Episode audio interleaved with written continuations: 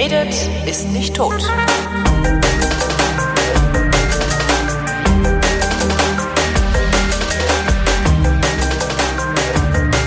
Willkommen zu einer völlig neuen Ausgabe der völlig neuartigen, brutal betonistischen, retrofuturistischen, ironisch modernen, urbanen, lehrreichen Unterhaltungsmatinee mit Tradition, die fast alle Fragen, die an fragen.vrind.de geschickt werden, warindheitsgemäß, jedoch garantiert nicht zeitnah beantwortet. Hier ist die Vrindheit mit Alexandra Tobor.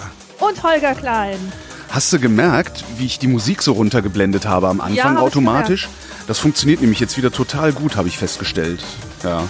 Ich habe nämlich festgestellt, wie man diese Jingle-Maschine ordentlich bedient. Äh, jetzt, wo der Hersteller der Jingle-Maschine sie nicht mehr zu supporten scheint, so dass sie demnächst nicht mehr unter iOS funktioniert. Naja, so ist es. Nach, nach all den Jahren. Nach all den Jahren.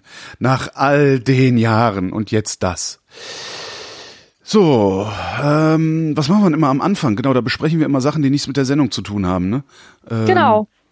Soll ich anfangen? Ja, mach mal, weil ich habe irgendwie nicht viel zu erzählen, fällt mir gerade Also, auf. ich hatte Ende April eine Lesung in Ratingen. Oh, wir- Ratingen wie, West. Moment. Wie wir schon besprochen Ja. haben, es war nicht Ratingen, sondern es war Ratingen West. Es war nicht in der Stadtbibliothek, sondern in der Stadtteilbibliothek. Das war wirklich Ratingen Und- West? Außerdem in der Garderobe, die ein Pop-Up-Store. Ja, es war wirklich Ratingen West. Das ist ja geil. Es war wirklich, pass auf, das Geile ist,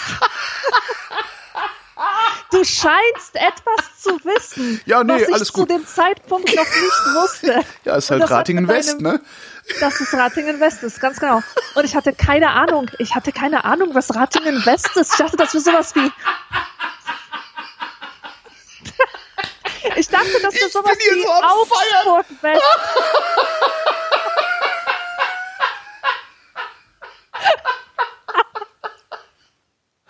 Ja, so schnell kann, kann man demotiviert werden, ne? Ja, pass auf, pass auf. Ich hatte ja keine Ahnung. Es war, es war wirklich eine coole Lesung. Es war Ja. ein bisschen lieblos gemacht von den Veranstaltern, aber geil war es deswegen, weil wirklich die Hälfte des Publikums aus Vrindhörern bestand. Ach, Und ich habe mich gefreut über jeden Einzelnen, der da war. Und ganz werde, Ratingen West hört Vrind. Und ich werde ab jetzt alle öffentlichen Lesungen, die ich so habe, in der Vrindheit ankündigen, weil das war echt cool. Wenn die nicht da gewesen wären, wären vielleicht vier Leute gekommen. Oh, echt?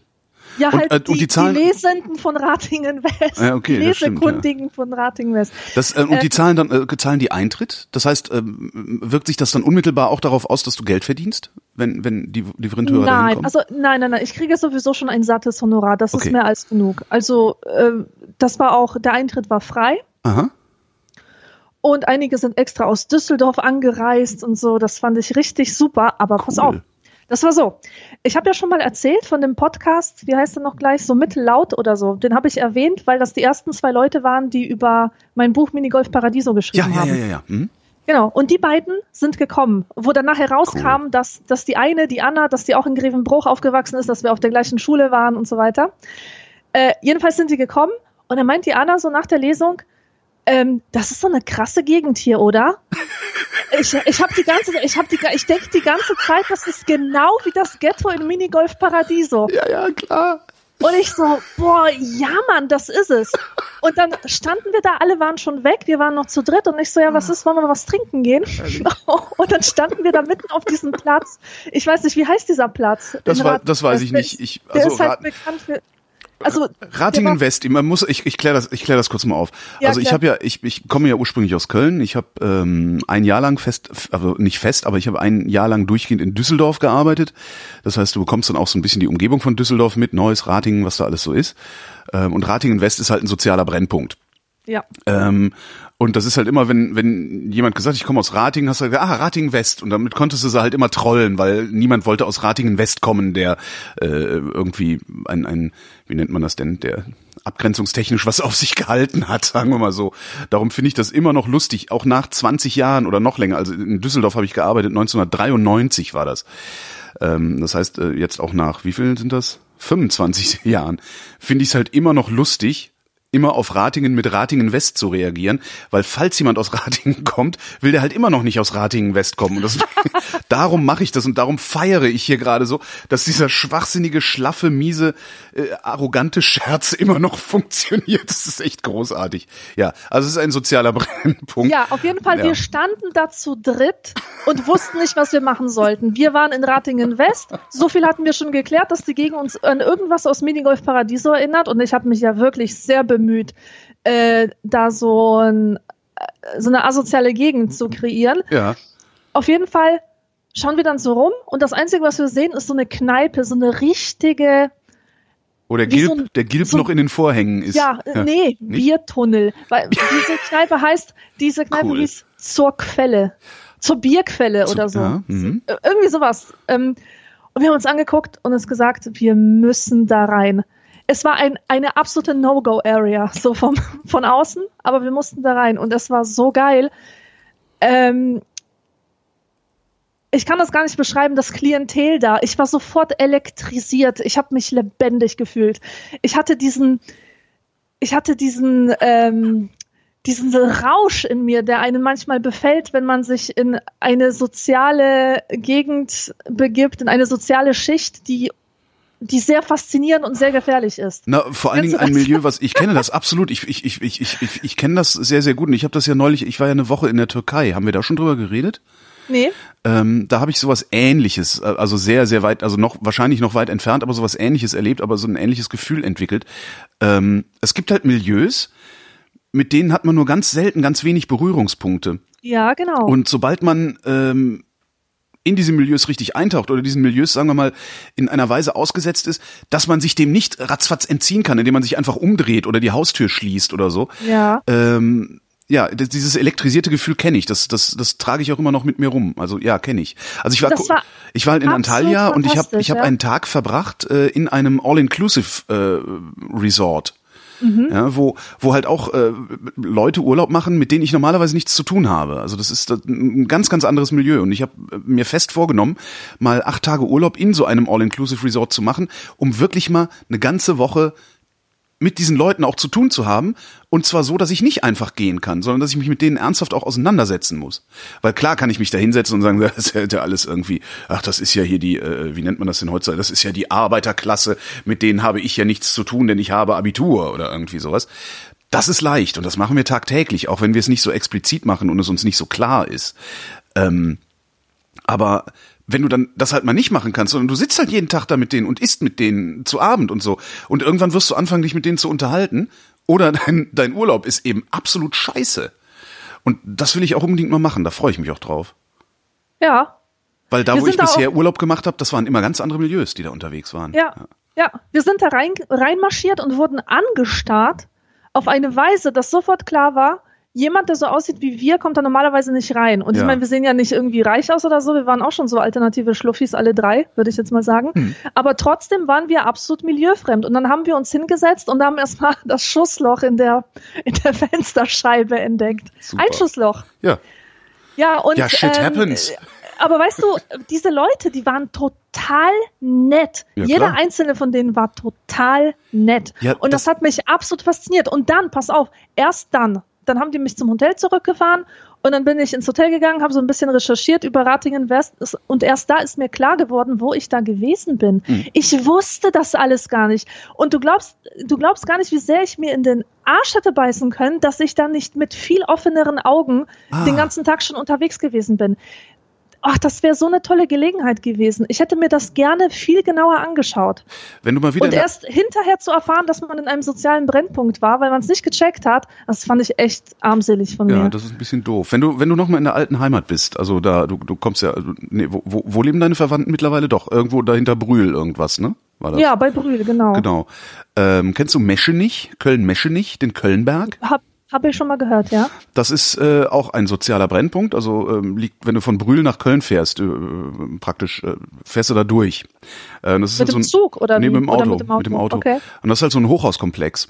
Der steht irgendwie mehr oder weniger einsam auf dem Ah, Feld. Ich weiß welcher. Ja, und das klar, da Ding- bin ich jeden Tag vorbeigefahren. Und das Ding galt viele Jahre, also ich meine gesamte äh, Jugend und Adoleszenz, die ich da in der Gegend verbracht habe, galt das Ding als das asozialste, was es überhaupt nur gibt. Ständig ist eine Wohnung ausgeräumt. Die haben eine eigene Polizeistation da unten drin.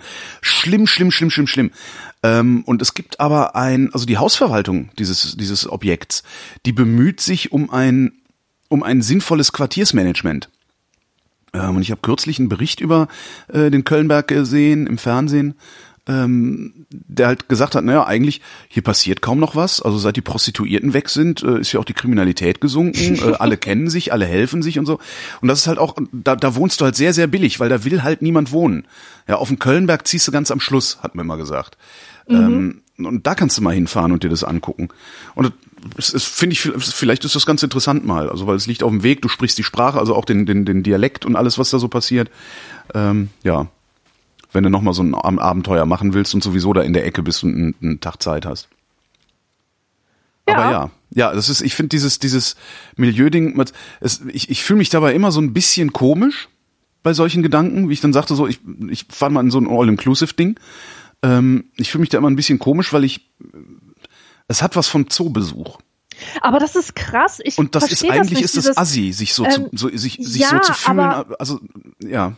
Aber All-Inclusive ist ja nicht per se assi. Na, nee. Oder kommt es vielleicht auf die Urlaubsregion an? Es, es, ja, genau. Die, das kommt auf die Urlaubsregion an und es kommt natürlich auch auf die äh, Art der Resorts an. Ja. Also du kannst natürlich auch dann in Antalya da unten, also da gibt's halt praktisch so eine Bucht, also eine riesengroße Bucht, ein sehr, sehr langer Strand, die türkische Riviera.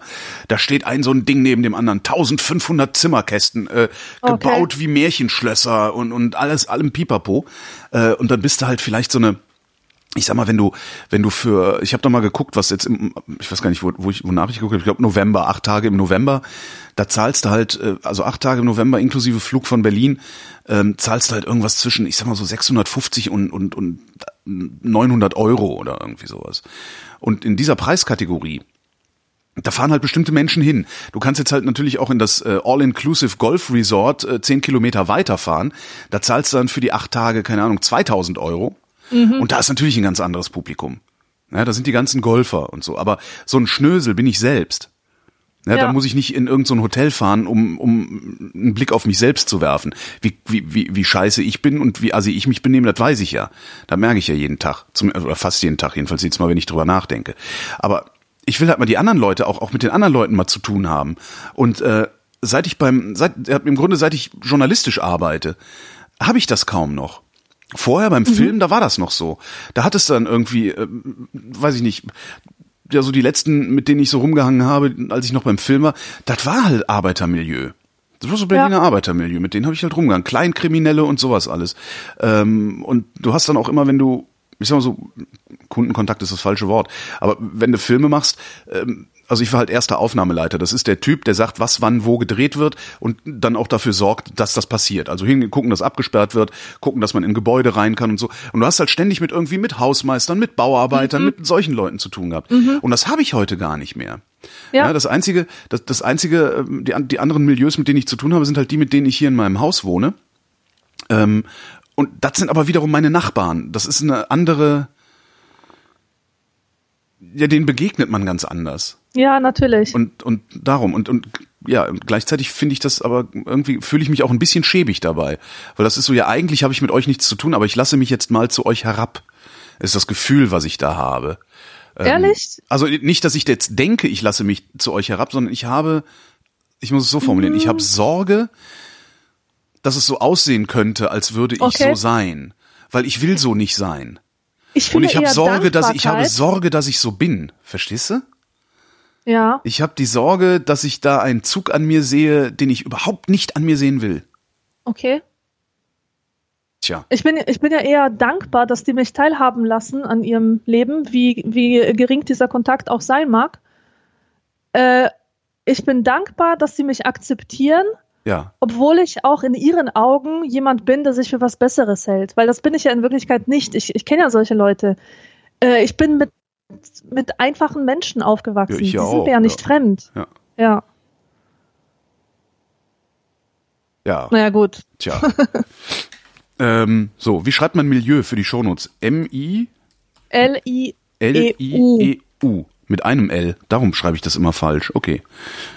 Ich habe nur für die Shownotes. Wir, Alexander las in Rating West, Milieustudien. und ähm, boah, Mann, diese Pollen in der Luft, ey, es ist furchtbar. Ich bin heute Morgen rausgekommen, habe erstmal meinen Roller abgebürstet. naja, egal. Äh, kommen wir zum, äh, sind wir eigentlich fertig mit, mit praktisch dem Vorgeplänkel? Ich denke schon, oder? Okay, dann sind wir fertig. Kommen wir zur ersten Frage. Diese Frage kommt von Live und Live macht ein Gedankenexperiment. Wenn ihr zwei Regler hättet, mit denen ihr eure Lebensumstände einstellen könntet, einer von 0 bis 100 Jahre Lebenszeit, Default Setting 100 Jahre und einer von 0 bis 10 Millionen Euro Reichtum, Reichtum, Reichtum, Default Setting eine Million. Wie würdet ihr sie einstellen, wenn mit jeder Million, die ihr euch gönnt, 10 Jahre Lebenszeit auf dem anderen Regler reduziert werden? Das Gedankenexperiment geht voran, dass ihr euch nach einmaliger Entscheidung weder das Leben nehmen könnt, noch Geld in irgendeiner Weise während eurer Lebenszeit dazu verdienen oder gewinnen könntet. Sprich, du entscheidest dich und dann wirst du genauso alt und hast bis dahin genau diese Summe Geld zur Verfügung. Oh. Schwierig, ne? Ja, mir ist jetzt nicht danach. Ich kann nur sagen, dass ich nicht so viel Geld brauche, um glücklich zu sein und gerne ein paar Jahre mehr hätte als ein paar Mille mehr. Ja, ich würde 5 Millionen und 95 Jahre nehmen. Geht das? Anscheinend. Also wenn ich das richtig verstanden habe. Ich glaube nicht. Wieso? Ich würde jetzt sagen, also das steht ja auf 100. Also ich könnte jetzt 100 werden und hätte eine Million in der Tasche. Ich könnte aber auch 95 werden, nee, und dann hätte ich, ja, ich könnte 95 werden und dann hätte ich 5 Millionen in der Tasche. Oder? 10 Jahre Lebenszeit? Nee, eine Million ist ein 10 Jahre Lebenszeit. Oh. Oh. Nee, dann werde ich 100 und hab Siehste. jetzt, dann werde ich 100 und hab jetzt die Million. Nee, ist auch scheiße. Ah, verdammt. Eine Million reicht nicht. Also ich bin 47. Ähm, das heißt, ich würde noch, ne? Äh, Pro Million 50 zehn Jahre leben. weniger. Ich würde noch 50 Jahre leben.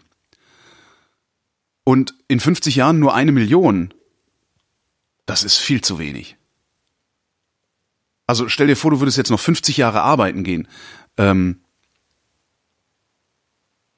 wie viel ist denn eine Million durch 50? Rechne doch mal schnell. Rechne du doch. Ich habe überhaupt keinen Bock auf Mann, solche ey. Fragen. Das ist mir, ist immer, wenn ich, wenn ich schnell Kopf rechnen will vor Publikum, kacke ich ab. Das ist doch echt furchtbar irgendwie. Ähm, kann mal jemand schnell anrufen und eine Million durch 50 teilen? Okay. Das wären natürlich 20.000. Das ja, heißt, es wären komm, gib 20.000 das pro den Jahr. Leuten als Hausaufgabe auf. Ich Äh, Es, sind, es wären das ist wirklich 20.000 pro. Jahr. 20.000 pro Jahr. Davon müsstest du leben. Also du kannst ja nichts dazu verdienen. Das ist knapp. Du willst nicht, okay. Mann, ey. Ach, dann hier, Robert schreibt, auch wenn Roberto Blanco neuerdings ein wunderbarer Neger ist, so ist es Endlich gute Themen hier. so ist es Also, doch besser, wir versuchen dieses Wort aus dem allgemeingültigen Wortschatz zu verbannen, da es Menschen zweifelsohne verletzt. Warum aber ist im Gegensatz zum Wort Neger die Bezeichnung Zigeuner oder auch Eskimo in unserem Sprachgebrauch in Ordnung? Oder wird es jedenfalls nicht so kritisch gesehen? Oder ist es im Falle von Zigeuner und Eskimo tatsächlich okay, auf diese Begriffe zurückzugreifen? Zumindest was Eskimo angeht, habe ich kürzlich ein Interview mit jemandem gehört, der da viel Forschung betrieben hat. Äh, äh, weil das heißt immer, das heißt nicht Eskimo, das heißt Inuit. Und das stimmt halt nicht. Inuit ist eine Gruppe Eskimos. Ah, Ähm, die meisten Eskimos, wie, wie war das? Aber die meisten Eskimos, mit, die wir so wahrnehmen, sind wohl die Inuit oder so ähnlich. Da, da Okay. komme ich jetzt nicht mehr hin. Aber das fand ich ganz interessant. Also Eskimo ist die, ist die Kategorie und Inuit ist äh, ja ein Teil der Eskimos. Und Zigeuner, Zigeuner ist doch eine Beleidigung, dachte ich. ja, das würde ich auch sagen. Und das ist ja auch ähm, Zigeunerschnitzel, das wird ja auch schon so kritisiert und so. Ja, genau. ich glaube, ich glaube, diese, ähm, ich glaube, das hängt alles damit zusammen, so dass das eine weniger schlimm empfunden wird als das andere, mit der Nähe, die wir tatsächlich zu diesen Bevölkerungsschichten haben. Das kann sein. Ähm, denn, äh, also, ich denke jetzt an dieses äh, total homogene Polen, in denen es gar keine Schwarzen gab. ja. Äh, da hätten in den letzten 30 Jahren alle Leute negiert, dass es so etwas wie Rassismus gibt in diesem Land. Mhm. Ähm, und rassistische Witze, also auch äh, Negerwitze, sage ich jetzt mal, Mhm. wurden durchaus erzählt, ohne als rassistisch empfunden zu werden. Ja, weil man weiß, man, man wusste ja, dass die dumm sind. Na, was Oder- heißt dumm? Man wusste, dass die schwarz sind. Man hatte halt eine stereotype Vorstellung und es war ja dieser Gedanke, oh, man könnte die verletzen, der lag ja gar nicht nahe. Denn wo ist denn dieser Schwarze, den man verletzen könnte? Ach so, meinst der du, ist ja. ganz weit weg. Der ist ja irgendwo äh, auf irgendwelchen Inseln Hula Gula, wo man sowieso nie im Leben hinkommt. Aber wie, Aber wie, äh, wie war denn die stereotype Vorstellung des Schwarzen in Polen? Oder in, in, so- in deinem Umfeld? Weil darum kam Ja. ich auf dumm, weil in meinem Umfeld war es so, ja, ja, Schwarze sind halt dumm. echt? Ja, das ist so, so, das Okay. ist, was man so gelernt, was man ja wusste, ne? Weil, wir wissen doch alle. Auf, auf dem Niveau halt. Also, äh, ich habe den Schwarzen gehabt im Kopf, und zwar auch von Kindercomics und aus Kinderbüchern, als einen wirklich rabenschwarzen Menschen Mhm. mit sehr wulstigen roten Lippen, äh, mit einem Rock aus Bananen. Ja, der Tim und, Und- Tim und Struppi Schwarze ist das, ne? Ja, ja, genau. Und mit so einem Speer halt. Und der ist halt ständig auf der Jagd. Und dann gibt es so ein sehr bekanntes Gedicht, Mujinek Bambo heißt das, also das Negerlein Bambo, wobei Neger nicht das, die richtige Übersetzung ist, sondern eher Moor, der kleine Moor Bambo, okay? Und ähm, in den 90er Jahren wurden ähm, Vorwürfe laut, dass dieses Gedicht von einem sehr geliebten polnischen Dichter, der für Kinder viel geschrieben hat, dass dieses Gedicht angeblich rassistisch sei. Ja. Und es hat sich dann ähm, große Entrüstung, ähm, große Entrüstung ist dann entstanden. Ähm, Verständlicherweise, weil die meisten Leute gesagt haben, wo zum Teufel seht ihr da Rassismus? Da ist kein Rassismus. Es, es heißt da zum Beispiel in einem Gedicht, ähm, die Mutter sagt zu Bambo, mach deine Hausaufgaben und äh, er flüchtet auf den Baum. Also er klettert auf den Baum Ja. äh, weil der, weil der keine Lust darauf hat. So. Ja. Und ähm, wenn man polnische Kinder fragt, was, was die sich gedacht haben bei diesen Zeilen, sagen die, die haben sich gedacht, ach so, dieser schwarze Junge aus Afrika, der ist genauso wie wir. Der hat auch keinen Bock auf Hausaufgaben und der klettert auf Bäume, ganz genauso wie wir. Nur Ja. der klettert halt auf eine Palme. Es war keine Assoziation da, dass dieser Junge auf die Palme klettert wie ein Affe. Ja. Das wurde dann halt später in den 90ern, ja, in den 90ern da reingelesen. Und ähm, also Rassismus als solcher bestand nicht, sondern es war eher ein Exotismus, Ja. ähm, weil man einfach überhaupt keinen Kontakt mit diesen Menschen hatte. Und ich sehe das ja aber auch wie, sehr aber gut. wie ist denn, wie ist denn äh, bei euch der Negerwitz? Wie war denn bei euch der Negerwitz? Ich könnte jetzt, ich, Furchtbar. Es ich gibt könnte jetzt eine einen Kasse- erzählen, weil der, der, aber ich will halt nicht, äh, der aber genau darauf abzielt, äh, der Neger ist dümmer als alle anderen, die man sich vorstellen Ja. kann. Das war immer so der, der Also- Tenor des Standard-Negerwitzes. Ähm, das- Das ist, das ist irgendwie interessant, weil ich habe nämlich im polnischen Fernsehen mehrmals so einen Witz äh, gesehen oder bezeugt, über den ich mich furchtbar aufgeregt habe, weil das erst war, nachdem ich, ähm, äh, nachdem ich hier mit der deutschen Kultur, mit Political Correctness und so in Berührung gekommen war. Nämlich, man sieht halt ein Publikum und da sitzt irgendwo ein Schwarzer oder ein schwarzer Musiker ist Ja. da. Und er wird etwas gefragt auf Polnisch und er antwortet in Polnisch. Und er antwortet mit korrekter Grammatik. Lol, der ganze Saal liegt am Boden, der Neger kann Grammatik, der kann eine Krass. Sprache korrekt sprechen. Weißt du, das ist so ein sehr beliebter Witz, äh, äh, Art von Witz. Dann gibt es einen Witz, ähm, nee, den erzähle ich jetzt nicht, aber ein sehr rassistischer Witz. Aus, aus meiner heutigen Sicht ist das ein schlimmer, schlimmer Witz. Aber ich habe den auf Kassette gelabert als Sechsjähriger und ich fand den zum Schreien komisch. Aber ich habe nicht im Leben dran gedacht, dass es da um einen echten Menschen geht, nicht nur um eine abstrakte Vorstellung, dass man jemanden damit verletzen könnte. Und ich sehe das heute noch, ähm, inwieweit das damit zusammenhängt, wie sehr wir Kontakt mit diesen Menschen haben Ja. und mit ihnen koexistieren. Es gibt, ähm, wenn ich vor Kindern lese, und das tue ich ja ziemlich oft jetzt in dieser Jahreszeit wegen Welttag des Buches, da organisieren wir von der Buchhandlung immer diese Lesungen für Kinder. Und da habe ich halt immer Kinder da und ich lese denen vor aus meinem ersten Buch, sitzen wir Polen im Auto, das Kapitel, wo die, das achtjährige Mädchen ähm, in die Schule äh, zum ersten Mal geht, in die deutsche Schule. Und da ist ein Mädchen mit einem Kopftuch und ähm, das, das polnische Mädchen, also ich, denkt sich dann, die sieht ja eigentlich aus wie eine alte Oma vom Bauernhof. Warum? Mhm. Weil sie keinen Islam gesehen hat in, in Polen. Die kennt, Ja. die kennt diese Idee nicht, dass man eine andere Religion als den Katholizismus haben kann. Und ich passe jedes Mal auf, ob ich diese Stelle so vorlese ähm, oder nicht, je nachdem, wie muslimisch die Mädchen sind, die im Publikum sitzen. Denn ich hatte einmal den Fall, dass wirklich, nachdem ich das vorgelesen habe, ein Mädchen mit Kopftuch sehr traurig geschaut hat und andere Leute, also andere Kinder, sie hämisch angegrinst haben, als ich diese Stelle vorlas. So, du bist die mit dem Kopftuch, ja, du siehst aus wie eine Oma vom Bauernhof. Das hat die verletzt. Das hat die irgendwie, die mochte das nicht. Das mhm. hat ihr einfach nicht gefallen. Und ähm, es ist überhaupt kein Problem, das vorzulesen, wenn, wenn keine Kopftuchmädchen dabei sind. Ja. Aber sobald die mit dabei ist, weiß ich, es berührt sie. Und ähm, ja, deswegen ist meine These, dass, dass die Political Correctness äh, tatsächlich angebracht ist das in dem Moment, wo, wo wir mit diesen Menschen, die wir da meinen, koexistieren. Ja, ich glaube aber auch, dass sie angebracht ist, nicht nur in der Koexistenz, sondern ich glaube, die ist auch angebracht, wenn wir über sie reden. Also ja, ich glaube nicht, ich glaube nicht, dass es, ich, das, das, das merke ich an mir selbst. Also äh, wir sitzen zusammen, äh, gucken irgendeinen Film und ich äh, neige dann dazu, irgendwie im Privatkreis zu trollen, indem ich unanständige Dinge sage. Ja? Was auch immer. Ähm, da spielt ein Schwarzer mit und äh, ich sage halt, guck mal einen Neger und alle zucken und ich freue mich diebisch. Ja? ja. Wenn ich das mache, habe ich diesen, diese, diese Formulierung und diese Zuschreibung, die ich damit ja transportiere, weshalb ja alle anderen zucken, die habe ich dann im Kopf.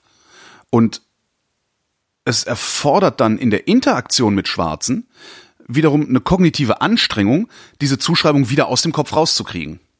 Ja, das ist ja das genau. Problem. Und, Absolut. und, und das, und das, das, darum, also darum ist, wenn ich, wenn ich die Political Correctness nicht den, den, also den Schwarzen nicht als Neger zu denken, wenn ich das in mein, in, in mein, wie nennt man denn das ja, in meinen Alltag oder in mein, in meine Denken, in mein Denken integriere und zwar vollumfänglich, dann muss ich diese Anstrengung nicht mehr unternehmen. Also das okay, entlastet möchte, mich ja. Ich möchte korrigieren. Es hängt nicht davon ab, äh, inwieweit wir mit diesen Menschen koexistieren, also auch alltäglich Kontakt mit ihnen haben, sondern wie viel wir tatsächlich darüber wissen, wie sehr Ach uns so, die Problematik ja, bewusst ja, ja. ist. Denn diese schwarzen Problematik, die ist mir total bewusst. Ich weiß es. Und wenn ich trotzdem Neger sagen würde, dann würde ich diesem Wissen zuwiderhandeln und dann wäre es eigentlich ein rassistischer Akt. Ganz egal, ob Absolut. Schwarze anwesend sind oder nicht. Ja, ja. Richtig. Aber wenn ich nichts darüber weiß, zum Beispiel Eskimo, ich sage Eskimo, weil Eskimo für mich wirklich eine abstrakte Vorstellung ist, ein Bild, mit dem man Werbung für Eiscreme macht. Ja, und, genau, diese, ähm, mit dieser Welt Ich weiß nicht, welche Probleme diese, ja. diese Leute haben. Ich weiß nicht, ob sie sich diskriminiert fühlen, wenn ich so von ihnen rede. Keine Ahnung. Ich habe keinerlei Kontakt mit denen, ja. weder abstrakt noch konkret. Also sehe ich da jetzt auch nicht so das Problem. Mhm. Ja. Irgendwas wollte ich noch erzählen, aber ich, ich weiß es nicht mehr. Ach ja, genau, was, was ich auch bei den, bei, bei den äh, Negerwitzen sehr interessant finde, also das ist bei mir ist es schon relativ früh gebrochen worden, weil ich hatte schwarze Mitschüler.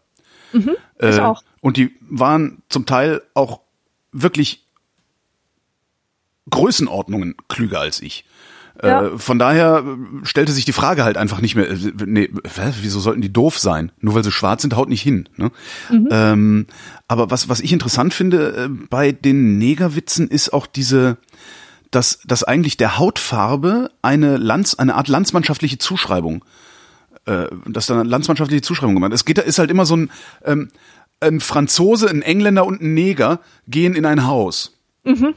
Das finde ich, das fand ich immer ein bisschen irritierend. Auch so, hä? Mhm. komisch. Aber die, da, es gibt doch nicht, wo kommt, wo kommen die dann her? Aus Negerland oder was? Das ist halt irgendwie Nigeria oder wie? Also es ist halt so irgendwie, ja. Und, und was ich, was ich eigentlich, also ich, dass, dass wir, was mich an diesem ganzen Komplex unfassbar nervt und, und auch oft wütend macht, ist, dass wir das überhaupt diskutieren müssen.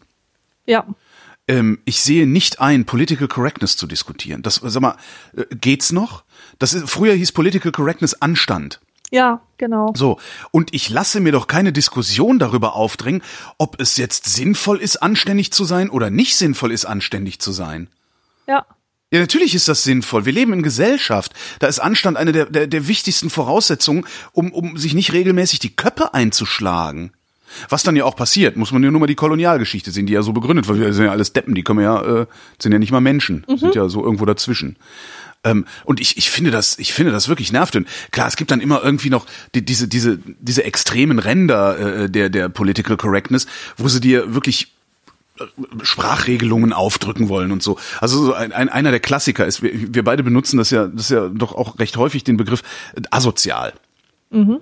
Ja, ähm, in, in schöner Regelmäßigkeit kommt irgendein Klugscheißer um die Ecke, der mir sagt, dieses Wort haben die Nazis benutzt, bitte benutze es nicht mehr. Oh.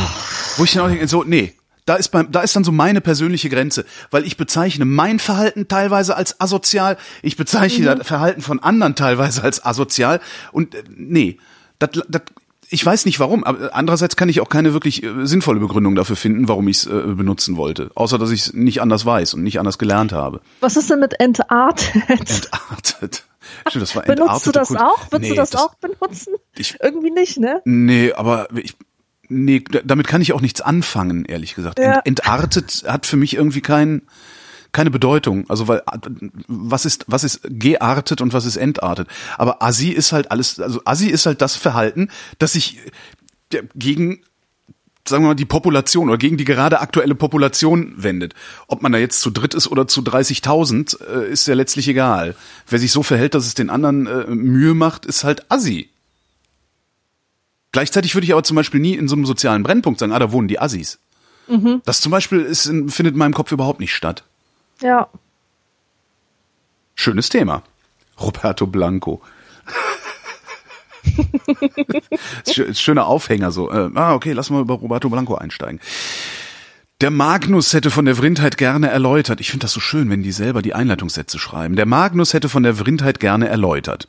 Welches Gericht, das ihr auch, das ihr auch selber kochen könnt, hat das beste Verhältnis von Aufwand zu leckerem Ergebnis?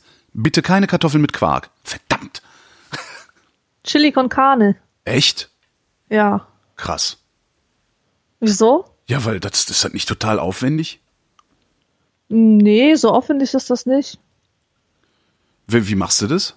Du brauchst halt Kidneybohnen, du brauchst ein bisschen Hackfleisch zum Anbraten. Hackfleisch. Du brauchst so eine Mexiko-Mischung aus der Dose, so mit Reis ja. und Paprika und sowas. Ja, ich habe noch nie Chili con Carne gemacht übrigens.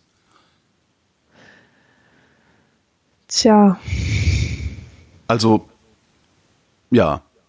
Äh, Kaiserschmarrn. Oder sogar noch besser Pfannkuchen. Also das, was der Berliner Eierkuchen, oh, Pfann Eierkuchen Pfannkuchen. Pfannkuchen mache ich nur, wenn ich ganz viel Zeit habe. Was? Das dauert ja ewig. Das dauert doch nicht ewig. Ratzfatz, äh, das geht doch ratzfatz. Also ich mache ja immer so einen Stapel Pfannkuchen, ja, für so. zwei Personen.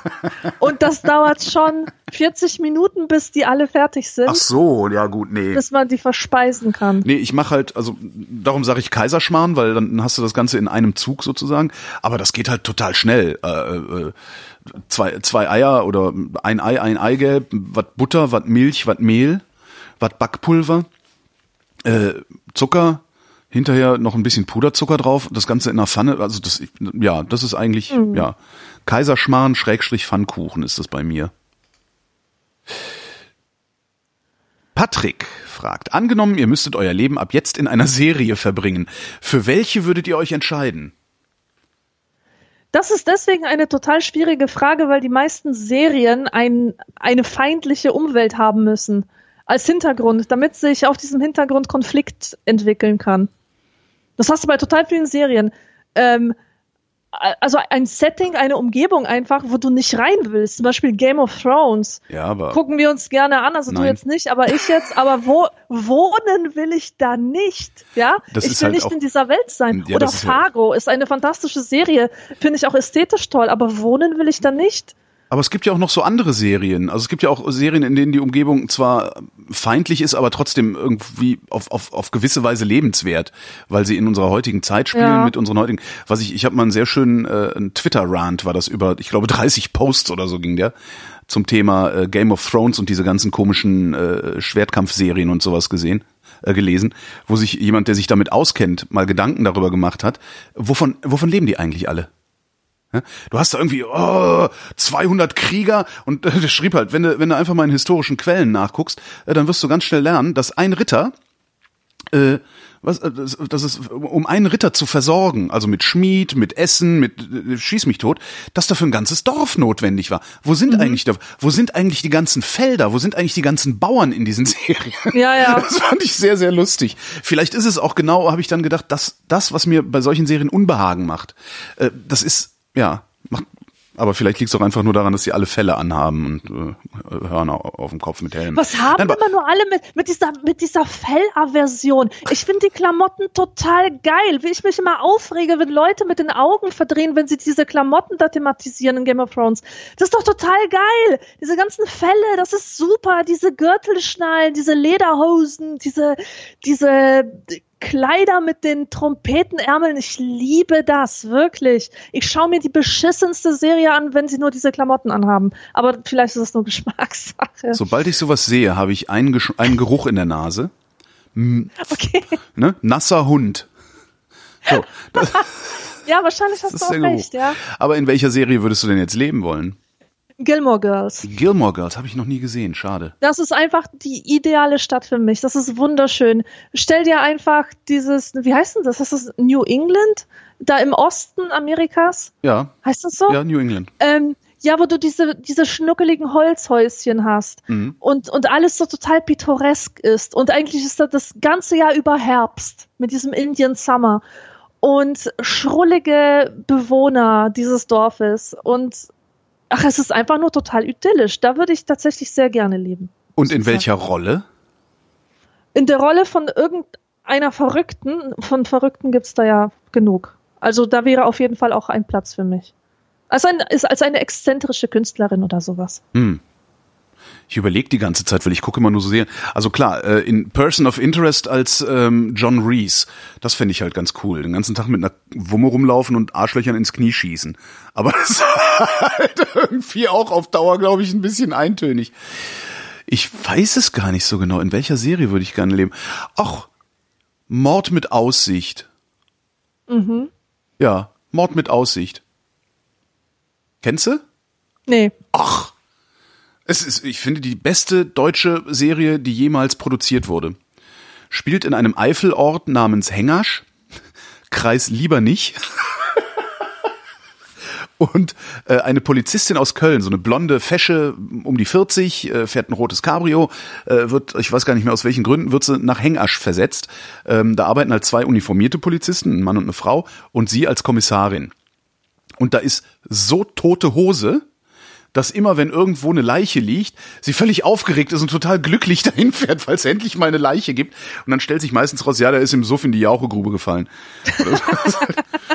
es, ist, es ist wirklich wunderbar. Es ist halt äh, ganz herrlich rausgearbeitet, auch so äh, die, die, ja, diese, die, alle Diskrepanzen zwischen Städtern und der Landbevölkerung. Es ist echt herrlich. Außerdem äh, wird der eine Polizist gespielt von ähm, Bjarne Mädel. Madel? Ah. Mädel? Mädel. Herrlich. Mord mit Aussicht. Gibt's auf Netflix. Willst du gucken? Und zwar von vorne bis hinten. Das ist echt toll. Aber da würde ich es, glaube ich, aushalten irgendwie. Ja. Mord mit Aussicht. Gott, ich werde auch immer immer lamer. Je älter ich werde, desto lamer werde ich. Simon war heute gleich bei zwei Ärzten und ihm fiel dabei Folgendes auf. Es scheint üblich zu sein, die anderen Patienten im Wartezimmer zu begrüßen bzw. sich beim Gehen zu verabschieden. Warum? Weil eigentlich will man mit den anderen kranken Menschen doch nichts zu tun haben. Das ist zivilisiertes Miteinander, du Barbare. Ja, Also eben. wirklich. Also das, äh, das Höflichkeit ist das. Ja. Guten Tag. Ich komme irgendwo rein. Das ist deutsche Leitkultur, ist das. Ja? Die Vrindheit definiert, was deutsche Leitkultur ist. Wenn man irgendwo reinkommt, wo ein paar Leute sitzen, sagt man Guten Tag. Mache ich eigentlich auch immer. Ich mache das auch, wenn ich einkaufen gehe. Das ist herrlich, ne? Also die Chaben, das ist, das sind ja wirklich die allerhöflichsten Leute, muss Ja. ich nochmal sagen hier. Von, von einem Chabo werde ich immer höflich behandelt, immer und überall. Ich sehe, wie die nett zu alten Leuten sind, wie sie nett zu Kindern sind, wie sie nett zu allen Leuten sind. Ja. Und diese Barbaren, diese Unzivilisierten, diese Leute, die weder Hallo und Tschüss sagen, Hm? die haben ein deutsches Antlitz. Ja, und die fahren dann auch mit dem SUV in, zum Supermarkt. Ja, Ja. genau. Herrlich, diese Verallgemeinerung. Ja, aber die Schaben, also das, das bei den Schaben, ich, das kommt halt auch daher, es gab diese wunderbare äh, zweiteilige Geschichte mal in der Zeit, wo ein Pärchen sich in der Vorweihnachtszeit als äh, abgerissene äh, Schnorrer verkleidet hat und in der reichsten Gemeinde der Bundesrepublik in Kronberg im Taunus unterwegs war und äh, geklingelt hat und um Hilfe gebeten hat. Was zu essen, was Geld, was auch immer. Ähm, und die sind in Kronberg im Taunus, haben sie denen die Türen vor der Nase zugeschlagen. Und selbst der Pfarrer, ja, selbst die Kirche hat sie nicht reingelassen, sondern der hat den Zeug mitgegeben, also hat den Essen und ich glaube sogar ein bisschen Geld in die Hand gedrückt und sie weitergeschickt. Ja. Die Kirche. So, und das gleiche haben die ein Jahr später gemacht in Berlin-Neukölln, wo sehr viele arme Menschen wohnen, also sehr viele arme Menschen und sehr viele Tschaben wohnen. Ähm, und da haben die eine Stunde auf der Straße gesessen, da kam der erste vorbei und hat denen erstmal zu essen gekauft. Irgendein Araber. Äh, ein anderer hat, äh, hat gesagt, hier, wollt ihr einen Job haben? Ein Kumpel von mir verwaltet da so eine Kleingartenkolonie, der braucht gerade Leute, die da irgendwie was helfen. Und dann haben die haben immer innerhalb kürzester Zeit ist, sind die mehr oder minder versorgt worden. Äh, und zwar genau da, wo die Chaben leben, von den Chaben. und das finde ich schon mal ganz interessant. Und Ja. die da in Kronberg, im Taunus, ja, die blicken auf die Chaben so richtig herab. Ja, und wollen mit all dem Elend nichts zu tun haben, auf dessen Schultern sie ihre tollen Häuser bauen. Martin fragt, wie weckt ihr euch? Klassischer Wecker, Radio, Smartphone. Die liebe Sonne weckt mich. Ernsthaft? Ja, ernsthaft. Ich stehe immer von der Sonne auf. Also es ist, ich bin wach, sobald die Sonne auf ist. Gehst hab- du, dann gehst du aber früh schon seit- schlafen, oder? Ja, ich gehe tatsächlich früh schlafen. Okay. Um 10 bin ich schon im Bett, um 11 schlafe ich dann meistens ein. Okay, dann geht das, ja. Also würde ich auch gerne machen, aber mein, mein Rhythmus funktioniert so nicht. Also ich bin meistens erst um eins oder nach eins im Bett. Und äh, wenn ich dann die Jalousie oben habe, wache ich zwar auch mit der Sonne auf, also sobald es hell wird, das ist dann irgendwie um sechs oder so, das ist mir einfach so viel zu wenig Schlaf. Das heißt, ähm, ja, also wenn ich mich wecke, was ich glücklicherweise recht selten machen muss, es ist auch eine, ein, ein so unfassbarer Luxus, den ich im Moment habe. Also ich, wenn ich Erwerbsarbeit, also ne, wenn ich beim, beim Sender arbeite, Radio mache, muss ich halt erst um zwölf in Potsdam sein. Das heißt, ich kann eigentlich ohne Wecker aufstehen. So, ich wache dann irgendwann so spätestens halb zehn wache ich auf und stelle mir den Wecker auf 10 Uhr für den Fall, dass ich mal irgendwie richtig lange schlafe, damit ich äh, hier morgens in aller Ruhe irgendwie meinen Kaffee trinken kann. Und dann ist es bei mir ein Radiowecker. Oh Gott, macht er immer noch dieses furchtbare Geräusch wie in den 90er Jahren? Das weiß ich nicht, weil da läuft dann Radio. Ach so. Und zwar äh, der Deutschlandfunk oder Inforadio, eins von beiden. Ah, verstehe, so meinst du das. Weil äh, das die beiden Sender sind, bei denen ich am wenigsten Musik zu erwarten habe, weil mich Musik, mit Musik geweckt zu werden, macht mich aggressiv. Ich weiß nicht wieso, aber es macht mich aggressiv. Und äh, wenn aber das Radio angeht und da labert einer irgendwas, kriege ich das nicht mit, verarbeite das nicht, merke nur, da labert einer irgendwas und komme dann so langsam aber sicher zu mir. Ja. Der Jan schreibt, hallo Holger, hallo sympathische Frau, die auch immer mit dabei ist. Und die natürlich gerne dazu eingeladen ist, jetzt mit Ja zu antworten. Hm. Nehmt ihr es eigentlich persönlich, wenn Kollegen eure Namen aufgrund einer Gesichtserkennungsschwäche oder allgemeiner Namenmerkschwäche vergessen? Ähm, eigentlich nehme ich das niemandem böse, aber ich habe eine Kundin, der will ich jedes Mal die Fresse polieren. Aber der willst du wahrscheinlich auch aus anderen Gründen die Fresse polieren. Nee, die alte geht gar nicht. Erstmal, die stinkt nach Parfum, dass, dass es echt nicht mehr feierlich ist. Muss man Tausend sagen. andere, Kannst du tausend sagen, andere Sachen, die meine Sinne in Aufruhr versetzen. Aber dann kommt sie jedes Mal rein und sagt, ah, Frau Tobol, das war doch Tobol, oder? Sie heißen doch Tobol, oder? Und ich so, nein, Tobor. Ach, ich lern's doch nie. Frau Tobol. Ach nee, Tobor, oder? Tobol? Und so kommt die mir jede Woche, jede Woche. Ich kann die Uhr danach stellen. Jedes Mal das Gleiche. da musst du, musst du immer sagen, ach übrigens, Frau, äh, äh, ihr Parfum passt zu Ihnen. ja, es ist billig und gewöhnlich. Hab, hab ich aus dem Film geklaut. Ich weiß nicht mehr aus welchem, aber ja. Ich, also mir macht das nichts. Ich, also erst, also mir geht's genauso. Ich hab, ähm, ich kann mir heute noch Namen, also auch von Kollegen, Kolleginnen, mit denen ich mehr oder minder regelmäßig zusammenarbeite. So, das sind so die Nachrichtensprecher und die Serviceredakteure, die ins Studio kommen. Das ist so grad Schumpf, äh, Wetter mit Alexandra Tobor und dann liest du halt den Wetterbericht vor. Ähm, da passiert es mir teilweise, dass ich einfach einen Blackout habe, weil ne, mhm. du hast dann irgendwie sechs Wochen Kollegen nicht gesehen und äh, fertig. Äh, und also das passiert mir stets und ständig, dass ich Namen vergesse von Leuten, mit denen ich auch öfter schon zu tun hatte. Und ich bin immer froh, wenn das kein Problem ist. Darum ist es für mich auch kein Problem, wenn jemand meinen Namen vergisst. Also ich finde das völlig in Ordnung und völlig normal und äh, würde mich freuen, wenn ich viel öfter gefragt würde. Ähm, weil man versucht sich dann ja immer so Workarounds zu bauen. Ne? Entweder jemand anderen fragt, wie hieß der noch? und sich mhm. das schnell irgendwo hinzuschreiben, damit man es nicht schon wieder vergisst. Äh, oder eben, ja, ich habe das halt oft, wenn ich dann irgendwie, das wird auch heute Abend, wenn wir auf diese Hochzeitsfeier gehen, wird das auch passieren, dass ich dann, dass, dass, dass ich dann sage, ja, das ist, ne, das ist irgendein Kollegen oder eine Kollegin da treffen. Äh, das ist Katrin, meine, meine Frau, äh, und das ist äh, Horst. What's his sowas, face? Ne? Ja. Und ähm, was ich halt gerne mache, ist, wenn ich dann irgendwo bin, dass ich einfach vorstürme und sage, hallo, ich bin Holger. Mhm. Und dann ist derjenige mehr oder weniger gezwungen zu sagen, ich bin, ich bin Horst. Ja? Ja. Wodurch dann eigentlich äh, die Person, die mich in diese Gesellschaft eingeführt hat, äh, aber entlastet worden ist, davon mir zu sagen, das ist Horst, das ist Holger. Weil kann ja immer sein, dass die Person, die mich da einführt, den Namen äh, vergessen hat. Darum äh, mache ich sowas ganz gern. Ja. Wer ist denn hier? Frank.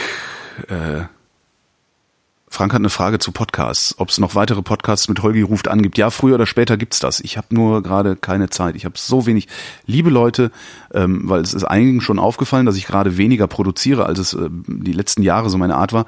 Ich pfeife gerade auf dem letzten Loch und äh, ja, wollten. Ich pfeife gerade auf dem letzten Loch. Äh, bitte habt ein wenig Geduld. Ähm, ab dem späten Herbst äh, wird es wesentlich besser werden. Hoffe ich zumindest. Es sei denn, es kommt wieder irgendjemand, der mir sehr viel Geld dafür gibt, dass ich andere Leute interviewe. Mark schreibt, ein sogenannter Tierarzt hat meiner Freundin empfohlen, die Blasenprobleme ihres Zwergkaninchens mit homöopathischen Zuckerkügelchen zu heilen. Glaubt die Vrindheit an den Placebo-Effekt im Nagetiersektor? ah. Das ist eine interessante Frage, ob der da funktioniert, weiß ich nicht. Also ich kenne tatsächlich einen Spinnertenarzt, der be behauptet, das würde funktionieren und das wäre der endgültige Beweis für das Funktionieren. Bei Nagetieren. Äh, der Homöopathie, nee, bei Pferden. ja, da funktioniert das. Bei, bei Pferden. Da, da, geht, also Pferde sind, Pferde, Pferde sind klug genug für einen Placebo-Effekt. Ähm, Hunde auch, äh, da funktioniert, da gibt es tatsächlich einen Placebo-Effekt. Ähm, aber der größte Placebo-Effekt liegt natürlich in der Anthropomorphisierung durch äh, den Tierhalter der ähm, seinem Tier menschliche Verhaltensweisen zuschreibt mhm. und ähm, sobald der Mensch sich dann einbildet, dass es dem Tier besser geht, weil es mal mit dem Schwanz gewedelt hat oder sowas, bildet der Mensch sich halt, ja, der Mensch bildet sich ein, dem Tier geht's besser und leitet daraus ab, dass es ihm wirklich besser geht. Ähm, dafür gibt es Hundefutter-Sound-Designer. ja. Gibt's die wirklich? Also eine Freundin von mir hat äh, eine Ausbildung gemacht bei, äh, damals hieß die Firma noch Latz, also ein Tierfutterhersteller. Äh, und die hat das mal erzählt, dass sie zu, fürs Katzenfutter damals zumindest äh, Sounddesigner hatten ähm, für Trockenfutter. Die haben das Knacken und Knuspern des Trockenfutters designt, weil nämlich deren Marktforscher herausgefunden haben, dass wenn es auf eine bestimmte Weise knuspert, Frauchen sich einbildet, dass es dem Kätzchen schmeckt. Total geil. So. Ja, und das ist der beste Beweis dafür, dass Homöopathie auch bei Tieren wirkungslos ist, sondern das Einzige, was da wirkt, ist die äh, Wahrnehmungsänderung des Menschen, der dem Tier diese äh, Globuli verabreicht. Aber es gibt tatsächlich Placebo-Effekte bei Tieren. Ob das allerdings bei Nagetieren ist, keine Ahnung. Ich, ich glaube, man muss auch ein bestimmtes, bestimmte äh, Gehirngröße mitbringen, um auf sowas anzuspringen. Der Mark fragt. Des Öfteren sehe ich in Vorgärten oder öffentlichen Grünanlagen Schilder, auf denen das Piktogramm eines abkotenden Hundes abgebildet ist. Darunter steht häufig so etwas wie hier bitte nicht oder ähnliches. Es gibt also scheinbar Menschen, die sich zum Broterwerb mit der piktografischen Darstellung scheißender Wauwaus beschäftigen. Was wir hier das für Berufe finde ich haben, irgendwie befremdlich. Glaubt ihr, dass solche Schilder auch außerhalb der BRD aufgestellt werden oder ist das so eine deutsche Sache? Ich klugscheißere mal kurz, es gibt diese Menschen nicht scheinbar, es gibt diese Menschen anscheinend. Ähm, das gibt's auch außerhalb Deutschlands. Ich habe außerhalb Deutschlands auch schon Piktogramme gesehen, die sagen, hier nicht hinkacken. Ja, aber es gibt ja immer noch Länder, wo Hunde eigentlich nicht zum Gassi gehen da sind. Ja. Die sind nicht da, um irgendwie dem Lifestyle ihres Besitzers zu dienen, sondern die sind dafür da, um das Haus zu bewachen. ja. Und in solchen Ländern ist die Wahrscheinlichkeit, solche Schilder zu sehen, geringer als in Deutschland zum Beispiel, wo sich jeder zweite einen Hund wirklich aus Lifestyle-Gründen hält. Ja, ja. Ja. Aber das gibt's, ja. Und es gibt Piktogramme für alles. Und die Lehre, was, was war die, das, die Lehre, das ist die Semiotik, ne? Die beschäftigt sich damit, Lehre von Zeichen. Bezeichnen, ja. Ja, Mhm. ja, ja. Es gibt was total Cooles, habe ich mal gelesen, Atomsemiotik. Aha. Das sind äh, halt Semiotiker, die versuchen, die Frage zu beantworten, ich weiß nicht, ob es ihnen schon gelungen ist, wie man an einem Atommüllendlager Piktogramme formulieren muss, damit sie auch in 10.000, in 100.000 Jahren noch verstanden werden. Faszinierend, Aha. oder? Das ist eine faszinierende Ja. Frage. Wir lassen, wir, ne, wir lagern da den Müll Millionen und Abermillionen Jahre, ist es hochgiftig, was da im Boden liegt. Und wir müssen dann ein Schild aufstellen, wo drauf steht, Achtung, giftig. Was steht auf dem Schild?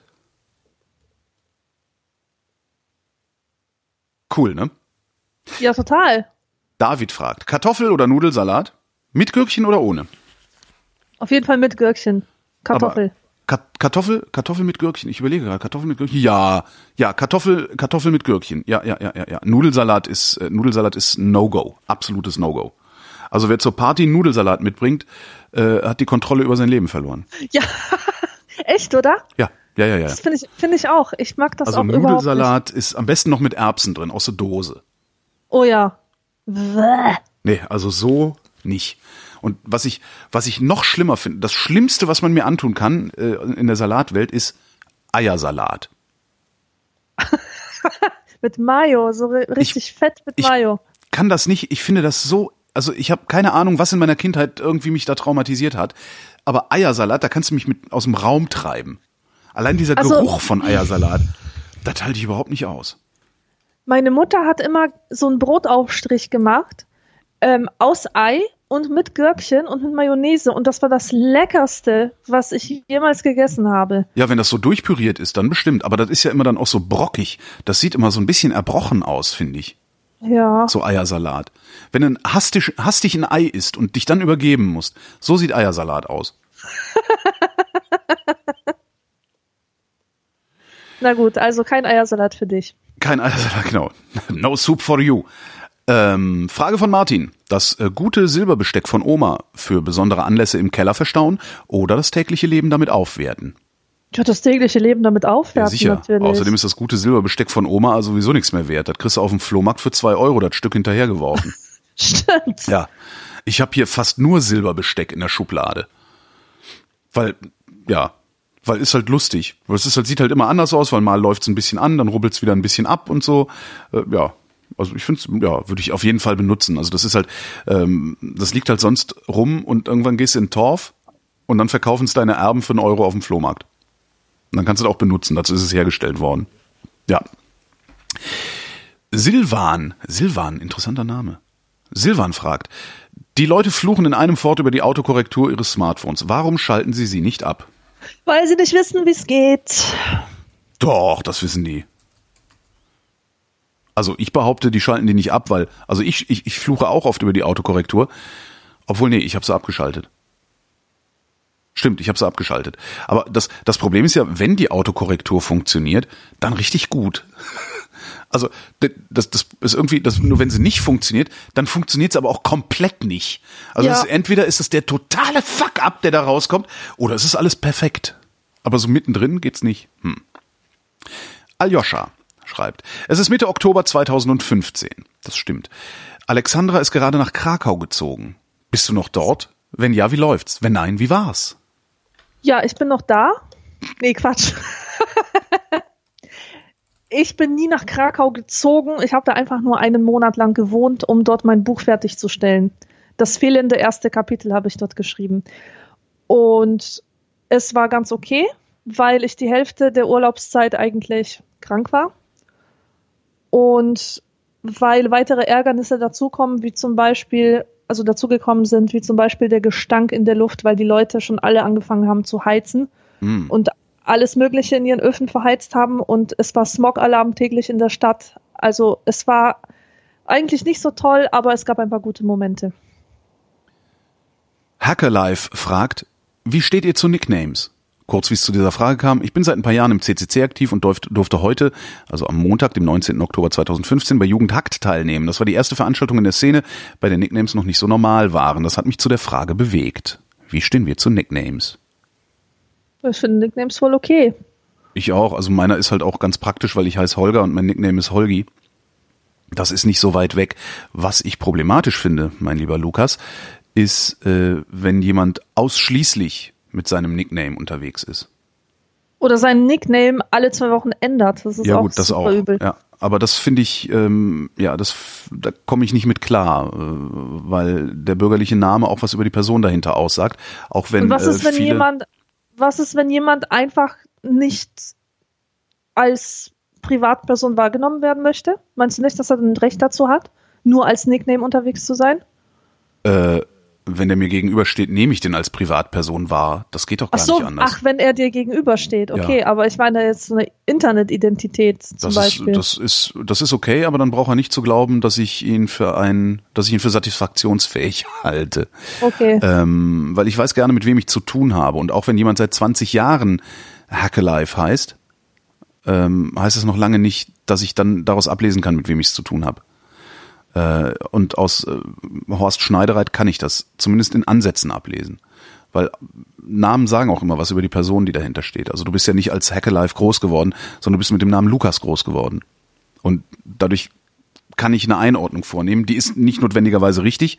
Meistens ist sie wahrscheinlich auch falsch. Aber ich weiß, kann mir, habe in etwa schon so ein Gefühl dafür, aus was für einem Milieu stammst du, aus was für einem Jahrzehnt stammst du, aus was für einer Region stammst du vielleicht sogar.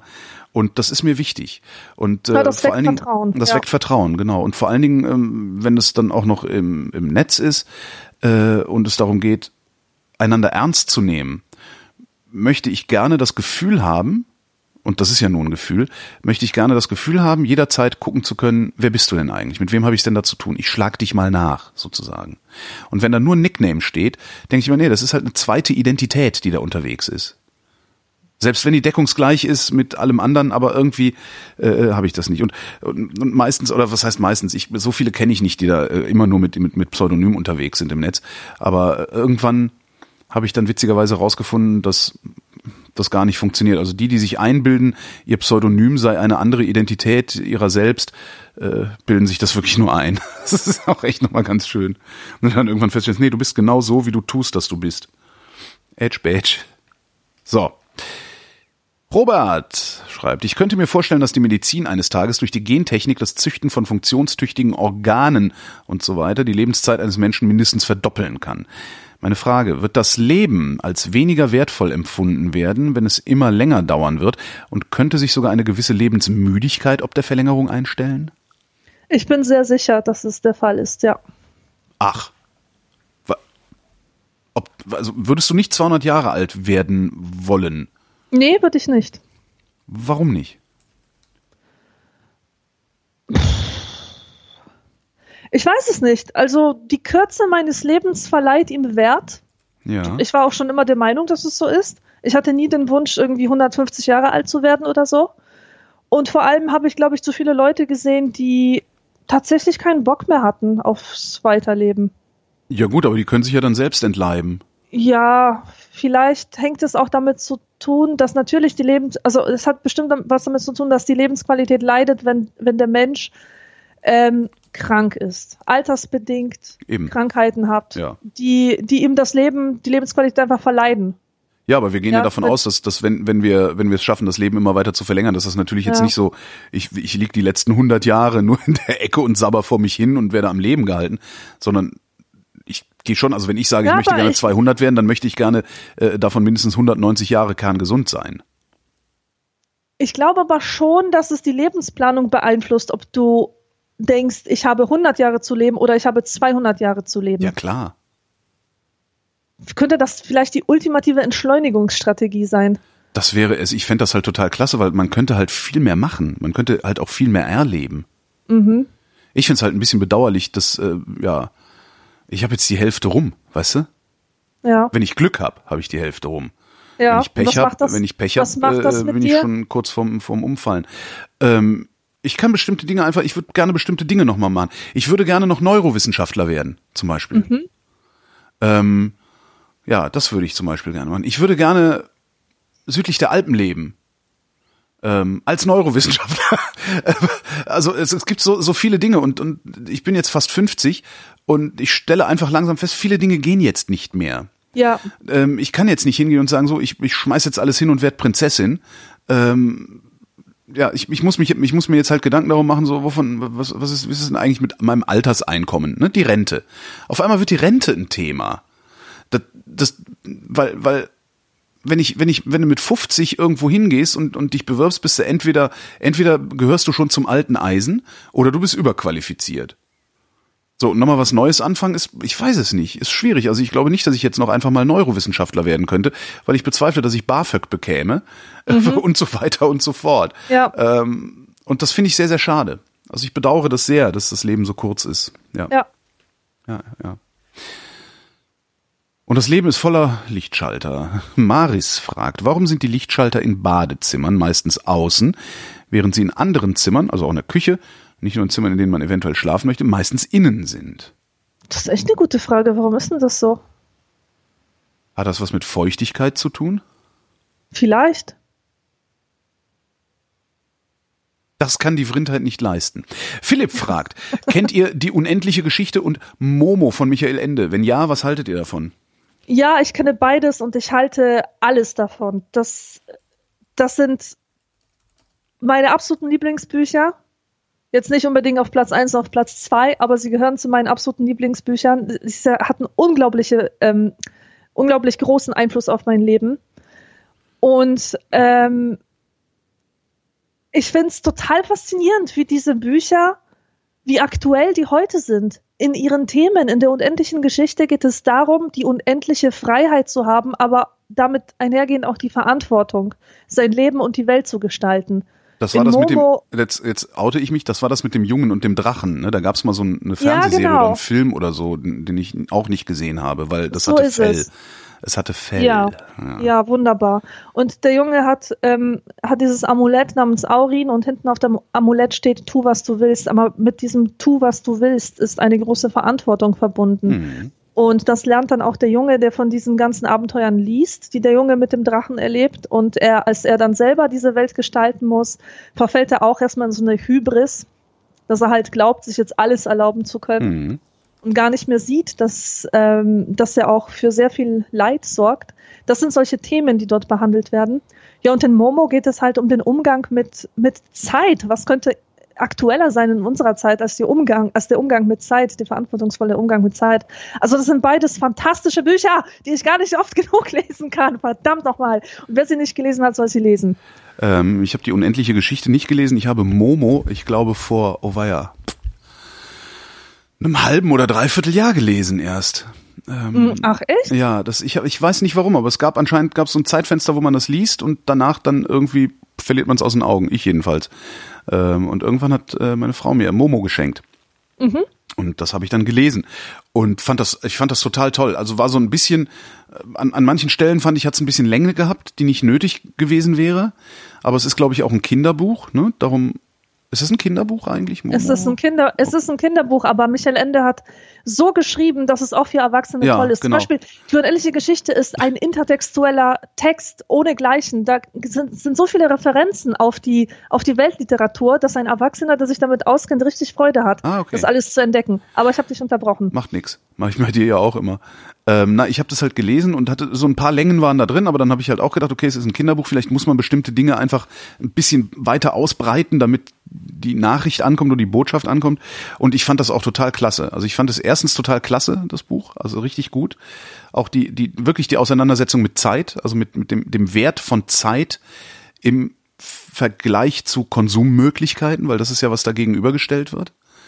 Ähm, und zwar nur die Konsummöglichkeiten, nicht der Konsum an sich. Das ist auch nochmal das, ne? weil das ist ja auch so ein Ding. Wir, wir tauschen Zeit ein, um uns Konsummöglichkeiten zu verschaffen, von denen wir dann eigentlich gar nicht so richtig Gebrauch machen. Ähm, sondern stattdessen kaufen wir Dinge, die wir nicht brauchen, weil die Werbung gesagt hat, dass wir sie haben wollen. Das fand ich super und ich fand Momo und das wirklich auf, ich meine, ne, ich bin 47, also ich habe Momo mit 47 Jahren zum ersten Mal gelesen. Ich kannte die Geschichte nicht, also ich wusste nur, da gibt's die grauen Herren, die stehlen Zeit oder so ähnlich, aber keine Ahnung. Mhm. Ähm, ich fand das spannend. Mhm.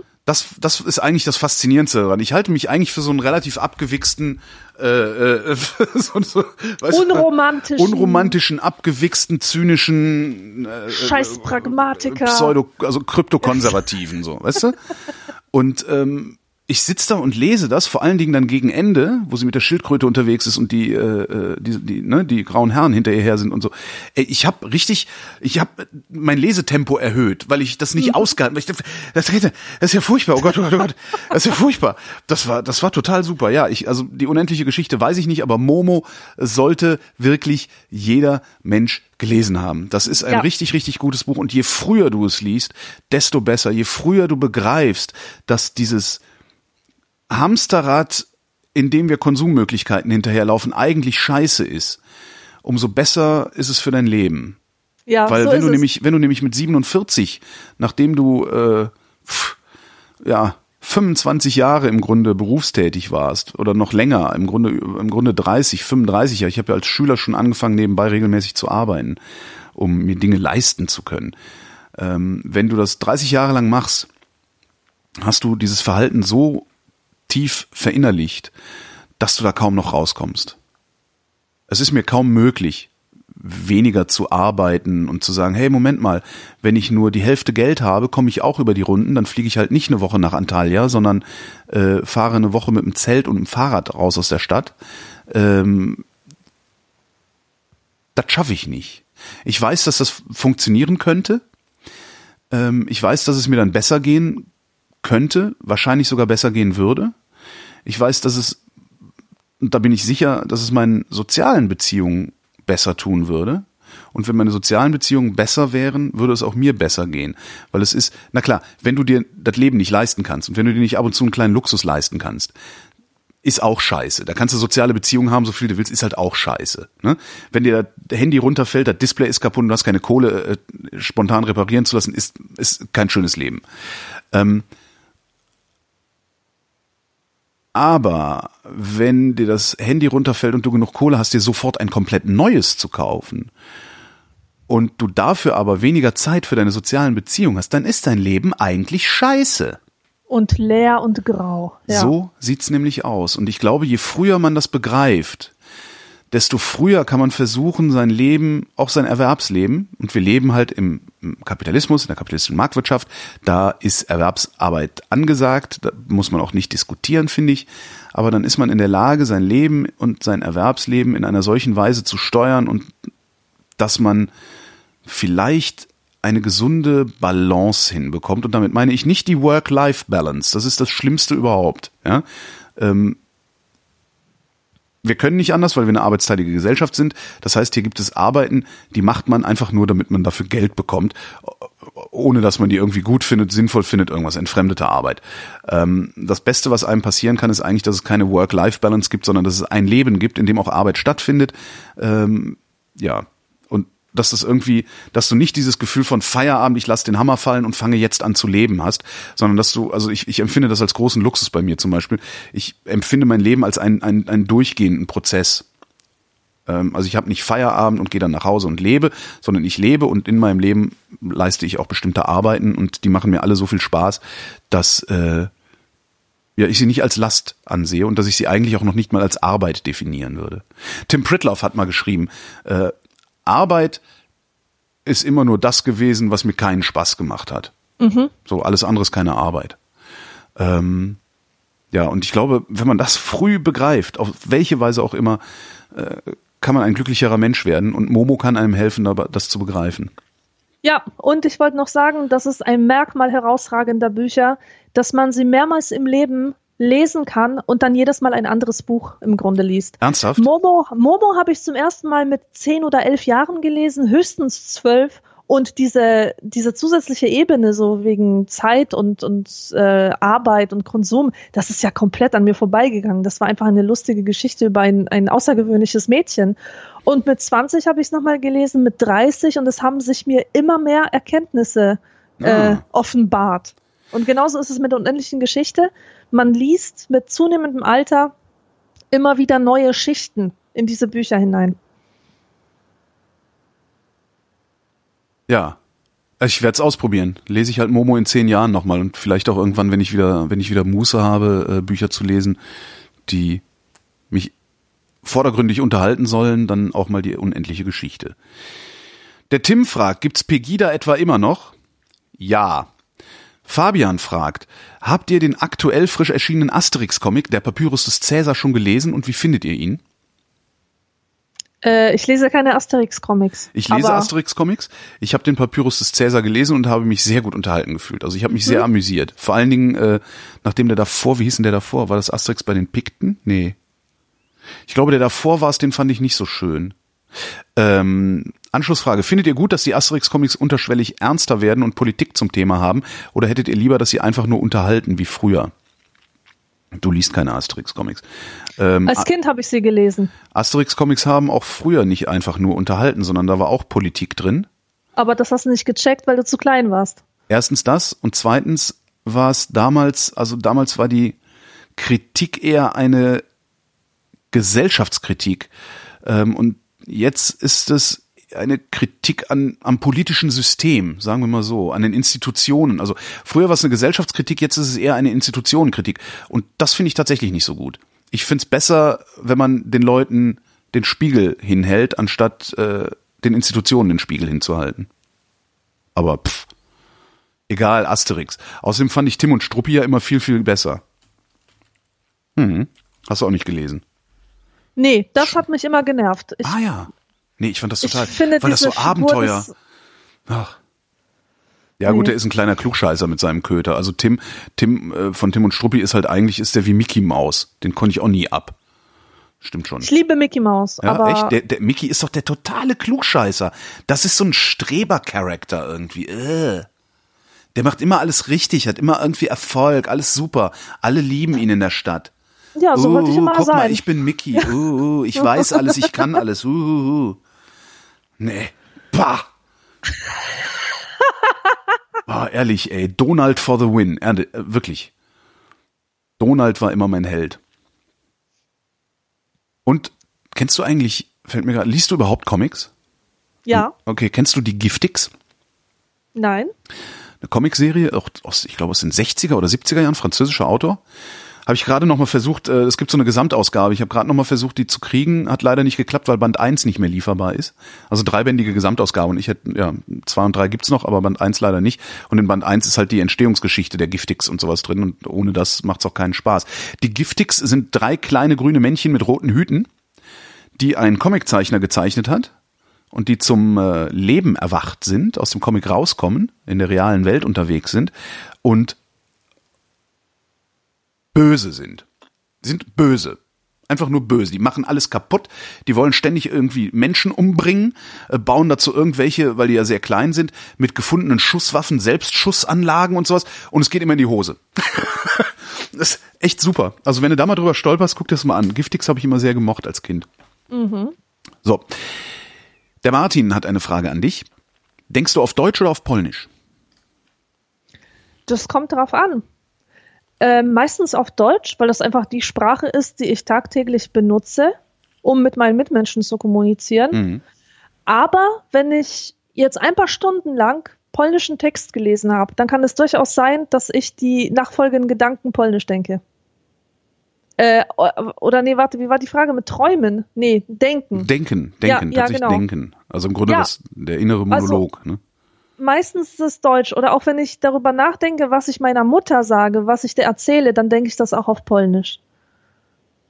Also es, es hängt eigentlich von dem imaginierten Publikum in meinem Kopf ab, Ja. in welcher Sprache ich denke. ja. Siehst du, ich denke immer in Polnisch, aber ich verstehe es nicht. Tja, Es ist irgendwie. Ich dachte, die Pointe würde jetzt besser zünden. Schade eigentlich. Lotte fragt, ähm, ich bekomme häufig sehr positives Feedback über mein Äußeres.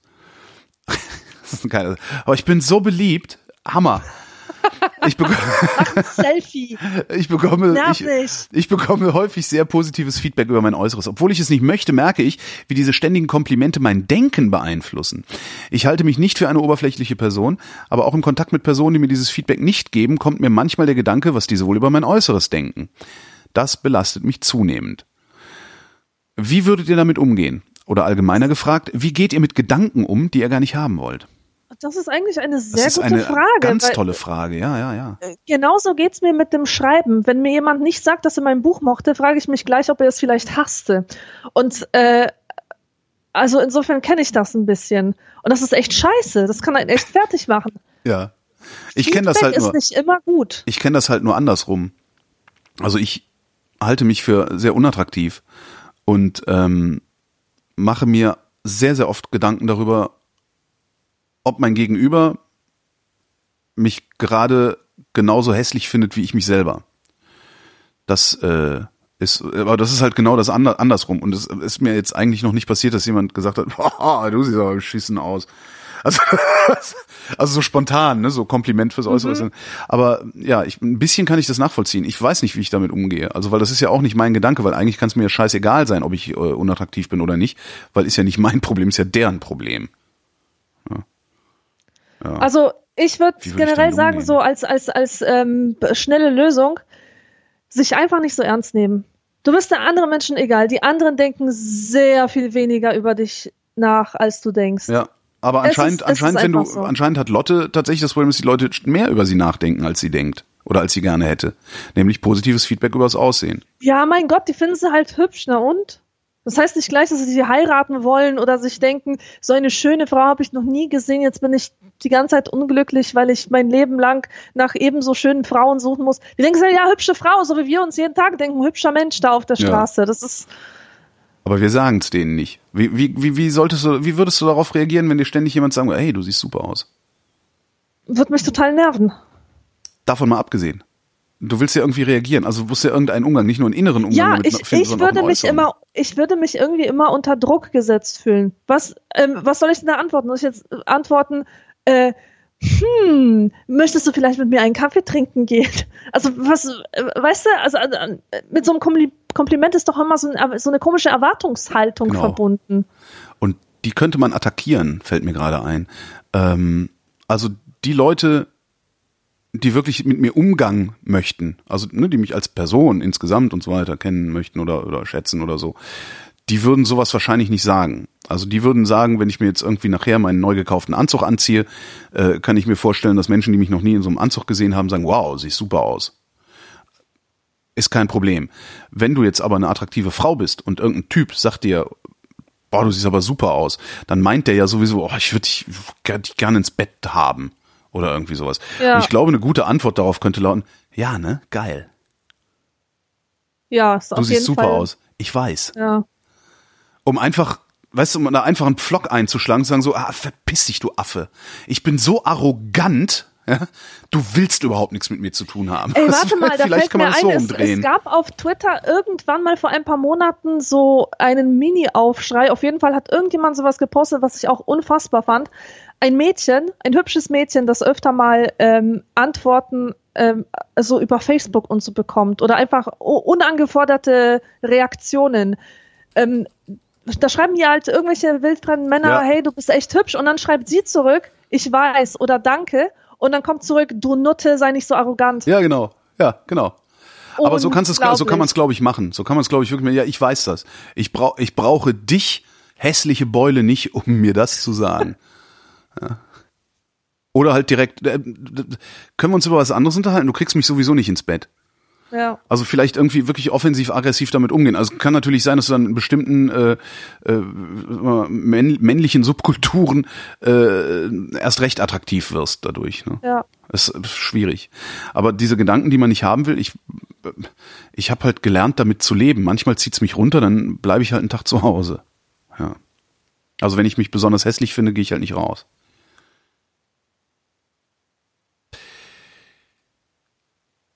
Äh, oh, eine Mail aus Wien und zwar von Leo. Er hat zwei Fragen. Erstens, ich bin 15, mittlerweile wahrscheinlich 17. ich bin 15 und habe dementsprechend viele Fragen. Von wieso wir noch Auto fahren, wenn wir uns in 50 Jahren der Sprit ausgeht, bis ob man lieber die Simulation oder das echte Leben wählen sollte. Allerdings keine Ahnung, wem ich sie stellen sollte. Was würdet ihr mir raten? Frag doch mal die Siri oder Alexa. Nee, wen sollen 15-Jährige fragen? Und das ist, das ist tatsächlich ein Problem. Ich merke immer wieder, dass wenn du, also wir haben überhaupt keine Philosophen. Deutschland, in der Gesellschaft, Deutschland, ja? Deutschland hat keine Philosophen. Noch schlimmer ist es. Deutschland ist sogar philosophenfeindlich. Wir sind eine philosophenfeindliche Gesellschaft. Ja, Land der Dichter und Denker. Wenn du, wenn du nach Frankreich guckst, ja, da ist jeder, der öffentlich über Dinge nachdenkt, ein Philosoph. Und ich finde, dass jeder, der öffentlich über Dinge nachdenkt, ein Philosoph ist und zwar auch bei uns. Und wenn du dir dann Richard David Precht anguckst, der sagt unfassbar kluge Dinge. Der wird immer gebasht als selbsternannter Philosoph. Ja. Der selbsternannte Philosoph Richard David, ja, der labert ja auch nur Scheiß. Nee, du blöde Sau, der labert nicht Scheiß, der denkt einfach nur tiefer und länger über die Reuse nach, die in deinem Kopf einfach nur so durchzieht. Ja, das regt mich ich so auf. Richard David Precht ist, diesen, frag äh, Richard David Precht, lieber Leo, lies alles, was Richard David Precht geschrieben hat. Hör alles, was Richard David Precht gesprochen hat. Guck dir alles an, wo Richard David Precht aufgetreten ist. Und du wirst schon viele Fragen beantwortet kriegen. Oft wirst du sie nicht ausdrücklich beantwortet bekommen und oft wirst du sie nicht unmittelbar beantwortet bekommen, sondern sie dir selber herleiten müssen. Aber such dir die Leute in deiner Muttersprache, die man als Philosophen bezeichnen kann, nämlich Menschen, die sich die Mühe machen, über ein Thema lange nachzudenken und dabei nicht irgendwelche bescheuerten Prämissen erstmal äh, mit mit irgendwelchen bescheuerten Prämissen kommen. Ähm, mein Lieblingsbeispiel ist ja immer die Islamisierung des Abendlandes. Ich diskutiere das nicht, weil es das nicht gibt. Ja, es gibt so Leute, die denken öffentlich über die Islamisierung des Abendlandes nach. Das sind dann so auf so komischen Blogs und und und irgendwelchen Webseiten und so. Ähm, das ist das ist natürlich auch eine Art Philosophie, aber die können überhaupt nicht die richtigen Schlüsse ziehen, weil ihre Prämisse schon falsch ist, weil es eben diesen Effekt Islamisierung nicht gibt. Der ist nicht existent. So, daran kann man erkennen, ob jemand ein, ich sag mal, das ist so ein, als Schnelltest kann ich das empfehlen. Guck dir die Prämisse an, unter der jemand öffentlich nachdenkt. Wenn diese Prämisse falsch ist, also einfach nicht objektiv belegbar ist, dann brauchst du dich mit diesem Menschen und seinen Gedanken nicht weiter zu beschäftigen, weil es führt zu nichts. Ist aber die Prämisse, stimmt die? Ja, weiß ich nicht was. Ja, in 50 Jahren geht uns der Sprit aus. Die Wahrscheinlichkeit ist sehr, sehr groß, dass das so ist. Zumindest der fossile äh, Treibstoff, dass der uns da ausgeht. Ähm, ist diese Prämisse aber richtig oder zumindest sehr plausibel, dann lohnt es sich, den Gedanken dieses Menschen bis zum Ende zu folgen. Und man muss sie sich ja nicht zu eigen machen. Gedanken sind dazu da, dass man sie sich entweder zu eigen macht oder sich von ihnen abgrenzt. Und alleine in der Abgrenzung schon mal wirst du selber zum Philosophen. Mach das, Leo. Such dir Menschen, die in deiner Sprache öffentlich nachdenken und die vor allen Dingen Ja, lange Mann, nachdenken. aber das ist ja, das ist wieder mein Punkt, wo ich ausrasten könnte. Sobald mal ein Philosoph sich traut, in einer Weise nachzudenken, die auch andere Menschen verstehen, normale Menschen, Ja. die nicht unbedingt einen Studienabschluss Ja, ja. haben, heißt es gleich, äh, dieser Schrebergarten-Philosoph. Ja, das weißt ist halt, da ja, das ist halt so, das ist halt so äh, äh, äh, hier Safranski Sloterdijk Gelaber. ja, also die kannst du halt alle in, in einen Sack packen, draufhauen, triffst immer den richtigen. Die labern irgendwelche Schachtelsätze und irgendwelches komisches, hochkrudes Ja, und das Zeug. braucht kein Das Mensch. braucht kein Mensch. Niemand braucht die Philosophie, zumindest jedenfalls außerhalb des akademischen Betriebes, muss man dazu sagen. Drin kann ich nicht beurteilen. Niemand außerhalb des akademischen Betriebes braucht die Philosophie von Peter Sloterdijk. Niemand. Damit ist niemandem geholfen, das führt zu absolut gar nichts, da ist keinerlei Erkenntnis mit verbunden, das ist einfach nur Masturbation Ja. Was der da macht. Und solche Leute wie Precht, die finde ich genau deshalb super, weil der spricht eine klare Sprache, die ich verstehe. Ich kann dem folgen, ich kann mich abgrenzen, alles super. Und von solchen Leuten haben wir viel zu wenige. Viel, viel zu wenige. Einfach öffentlich nachdenken, über ein Thema lange nachdenken, von allen möglichen Seiten drauf gucken, ne, ne Logik betreiben, Schlüsse daraus zu ziehen, die folgerichtig sind. Ach, herrlich. Es wäre so schön, wenn wir davon mehr hätten. Die, Fran- da beneide ich die Franzosen. Wirklich, ich beneide die sehr. Ja. Auch wenn die wirklich viele Philosophen haben, denen ich am liebsten rechts und links eins um die Ohren hauen wollen würde. Aber auch das ist eine gute Reaktion. Weil bevor ich das täte, müsste ich mich erstmal fragen, warum ich denn eigentlich denen um die Ohren hauen will. Also was ist denn eigentlich mein Argument, abgesehen davon, den nassen Waschlappen zu erheben? Mhm. Leo hat noch eine Frage. Er wüsste gerne, ob wir irgendwelche Fragen an einen 15-Jährigen haben. Ja, ich habe eine Frage. Wogegen rebellierst du? Rebellierst du überhaupt? Hast du überhaupt das Bedürfnis zu rebellieren? Und fehlt dir was, wenn du nicht rebellierst? Weil ich sehe bei den Jugendlichen heute überhaupt keine Protestbewegung mehr. Und sie haben zum Beispiel, also mit, mit der, mit dieser Verwandlung der Eltern in Freunde, in Kumpels, die sich genauso so kleiden wie du, äh, hat ja sogar der Generationenkonflikt so an Sprengkraft verloren. Und ich frage mich, ob das gesund ist. Gar kein, gar keinen Feind zu haben, gegen ja. den man sich absetzen kann und an dessen Kanten man sich selbst ausformen kann. Weißt du, was ich meine? So ja. Diese, äh, ich, äh, ich beobachte das zumindest ähnlich wie du. Ähm, ich habe auch das Gefühl, aber das ist ich, was ich schon überhaupt erstmal wissen, aber damit hast du ja angefangen. Wogegen rebellierst du? Wogegen rebellierst du und deine Freunde? Ähm, wogegen rebelliert deine Generation? Weil es sieht auch für mich so aus, von außen, weil ich nicht in dieser Generation stecke und meine Beutekinder auch noch nicht in diesem Alter sind. Ähm, es sieht für mich auch so aus, als würdet ihr euch an überhaupt gar nichts reiben, sondern jetzt schon danach streben, so schnell wie möglich den Bachelor in der Tasche zu haben, ja. um dann Karriere zu machen. So sieht das aus von außen. Das Bild mag vollkommen falsch und verzerrt sein. Ist ähm, es auch. Das, ja, aber die Frage finde ich super. Ich hätte sie nicht so schön formulieren können. Ich hätte viel mehr Wort gebraucht. Wogegen rebellierst du eigentlich und auf welche Weise machst du das? Und die nächste ja. Frage wäre, was willst du mal werden, wenn du groß bist? Ja.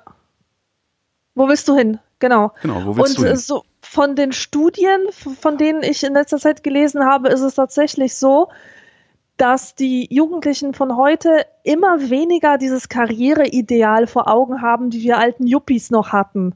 So, ich will erstmal ganz viel Kohle machen, um dann mit einem Statussymbol in Form von drei geilen Autos zu glänzen. Das haben immer weniger also die wollen nicht mehr viel arbeiten und viel Geld scheffeln, sondern tatsächlich diese Work-Life-Balance haben. Mhm. Also sich bewusst für die Familie entscheiden und gegen Karriere, die einfach nur bedeutet, viel arbeiten und viel Geld scheffeln.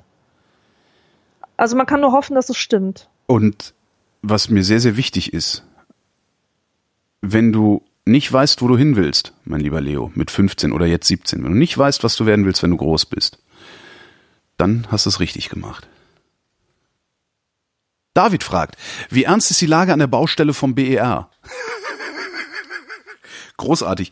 Ähm, es war ja jetzt immer, äh, waberte ja immer so, also wir sind jetzt gerade im Mai 2017, wo wir die Sendung aufzeichnen, und es waberte immer so als Eröffnungstermin, also eigentlich sollte ja 2012 eröffnet werden. 12? Ja, ich glaube 12 war es. Oder? 14, äh, egal, sollte in der Vergangenheit eröffnet werden, äh, vor weit über 1000 Tagen jedenfalls. Ähm, und es äh, waberte jetzt immer so ein Datum äh, durch die durch die Flur oder durch Berlin und durch die Presse. Ja, bis Ende 2018 krieg, äh, wird das Ding in Betrieb gehen, da wird, wird er eröffnet werden. Und dieser Tage kam dann irgendwo, äh, hat dann irgendwer beiläufig gesagt, nee, also äh, bis 2009, also vor 2019 wird das nix. Also ja, so ernst ist die Lage an der Baustelle mhm. BER und ähm, es gab irgendwo einen Bericht und das finde ich eigentlich ein starkes Stück, der gesagt hat, nee, das war stimmt gar nicht, das war ein Zeitungskommentar, der gesagt hat, naja, ähm, es hat ja auch keins der Gewerke wirklich ein Interesse daran, dass dieses Ding eröffnet wird. Weil solange da immer so ein bisschen vor sich hingebraselt wird, verdienen die weiter ihr Geld. Ja. Ja. Andreas schreibt eine Frage an Holger. Vor zwei Tagen, am 23.10.2014, hattest du, nee, 15 muss das gewesen sein, hattest du deine letzte Sendung beim Blue Moon auf Fritz. Hast du am Ende, wie mehrmalig angekündigt, die stollen, tollen Studiomikrofone abgeschraubt und mitgenommen? Oder haben dich am Ende der Sendung zwei kräftige Herren aus dem Studio begleitet, die darauf geachtet haben, dass alles in Ort und Stelle bleibt? Der Hintergrund ist, ähm, in, der RBB hat in seinen Hörfunkstudios Neumann U87 Mikrofone, die kosten irgendwie knapp 3000 Euro das Stück. Und ich habe irgendwann mal gesagt, wenn die mich hier feuern, dann schraube ich fünf Mikrofone ab, vertick mm. die auf Ebay und dann habe ich noch ein halbes Jahr Geld zum Leben. Äh, kurz danach, zumindest in meiner Wahrnehmung, kurz danach waren alle Mikrofone markiert und zwar wurde, war dann da so reingefräst RBB und eine Seriennummer. Ich Ah. weiß nicht, ob das, ob das unmittelbar damit zu tun hat, dass ich gesagt habe, dass ich das machen werde. Ich bilde mir das gerne ein. Ähm, nee, habe ich nicht gemacht, äh, weil der RBB hat mich nicht gefeuert.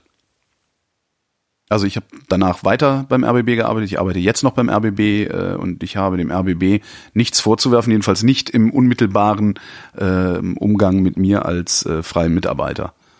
Ansonsten habe ich dem RBB sehr viel vorzuwerfen, aber das müssen wir jetzt nicht hier besprechen. Leo fragt, oder Leo hat eine These. Die Zimmerpflanze ist der Parasit unter den Dekostaubfängern. Sie macht Dreck, verlangt regelmäßige Pflege und erbringt keinen Nutzen. Stimmt ihr zu?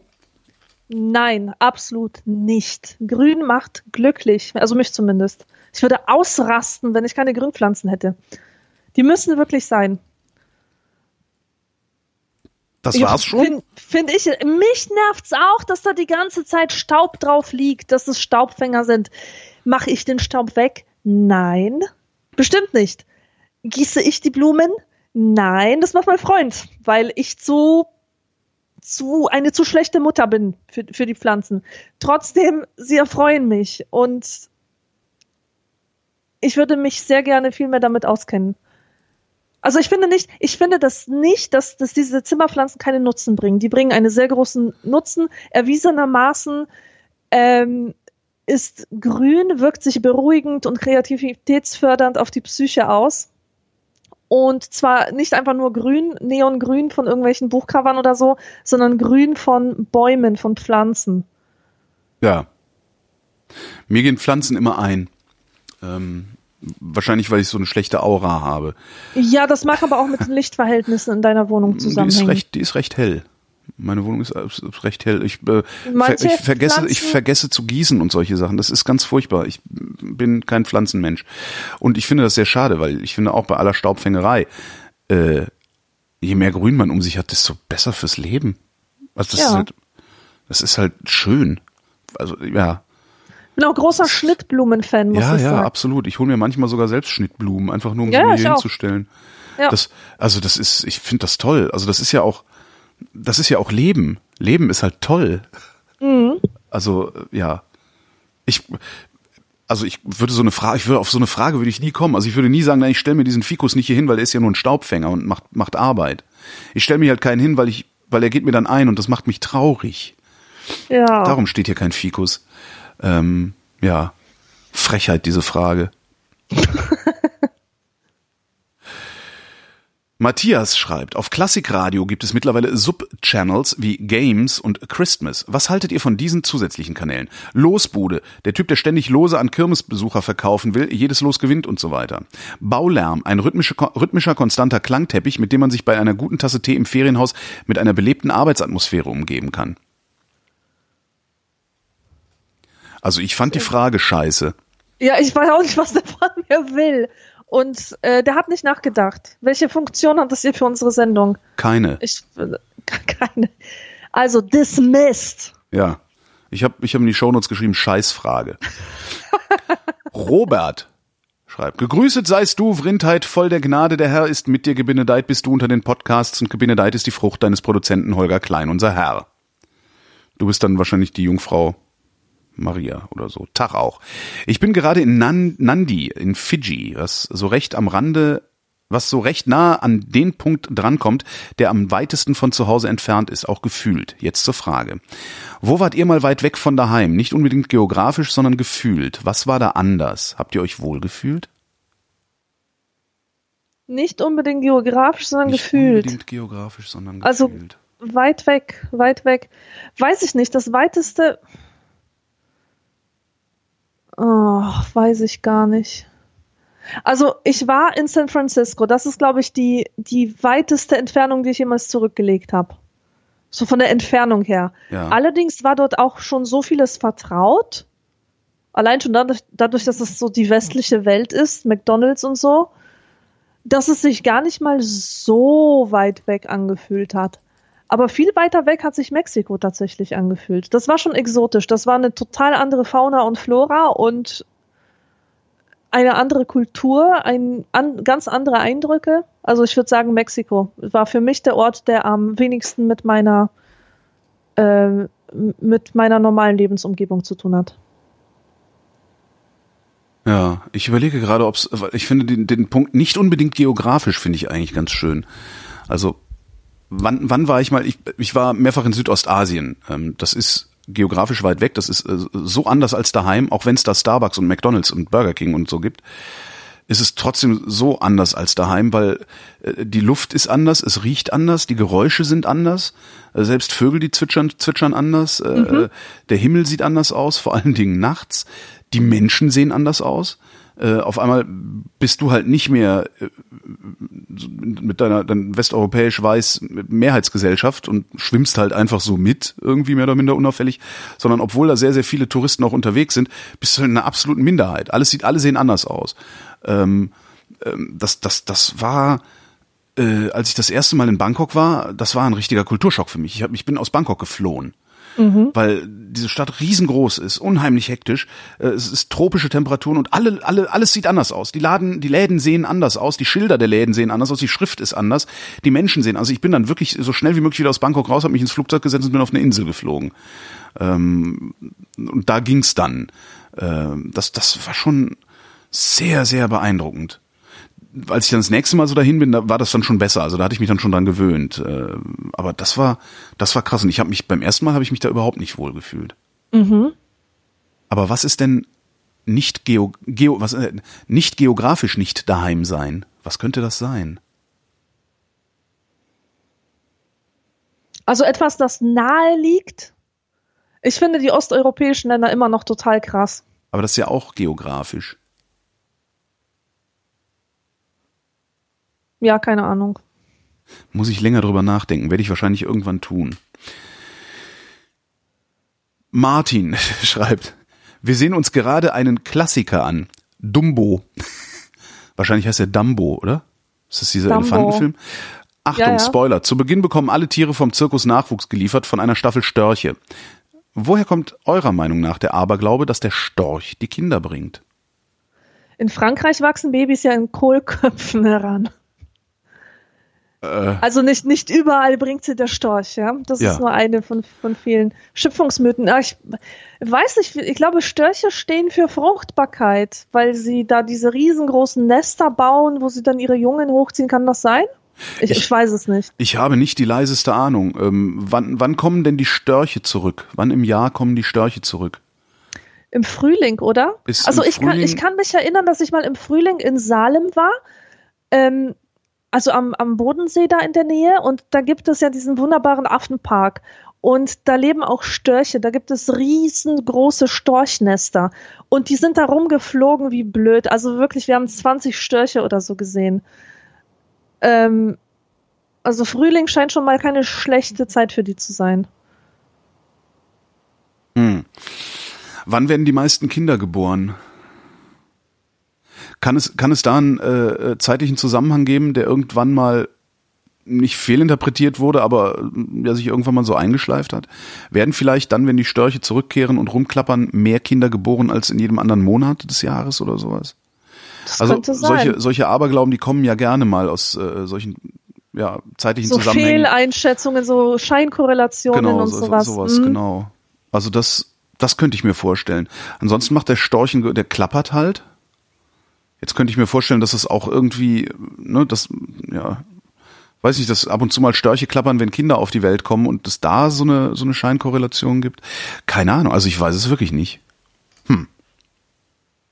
Ja, das recherchieren wir mal als Hausaufgabe. Genau, so machen wir das.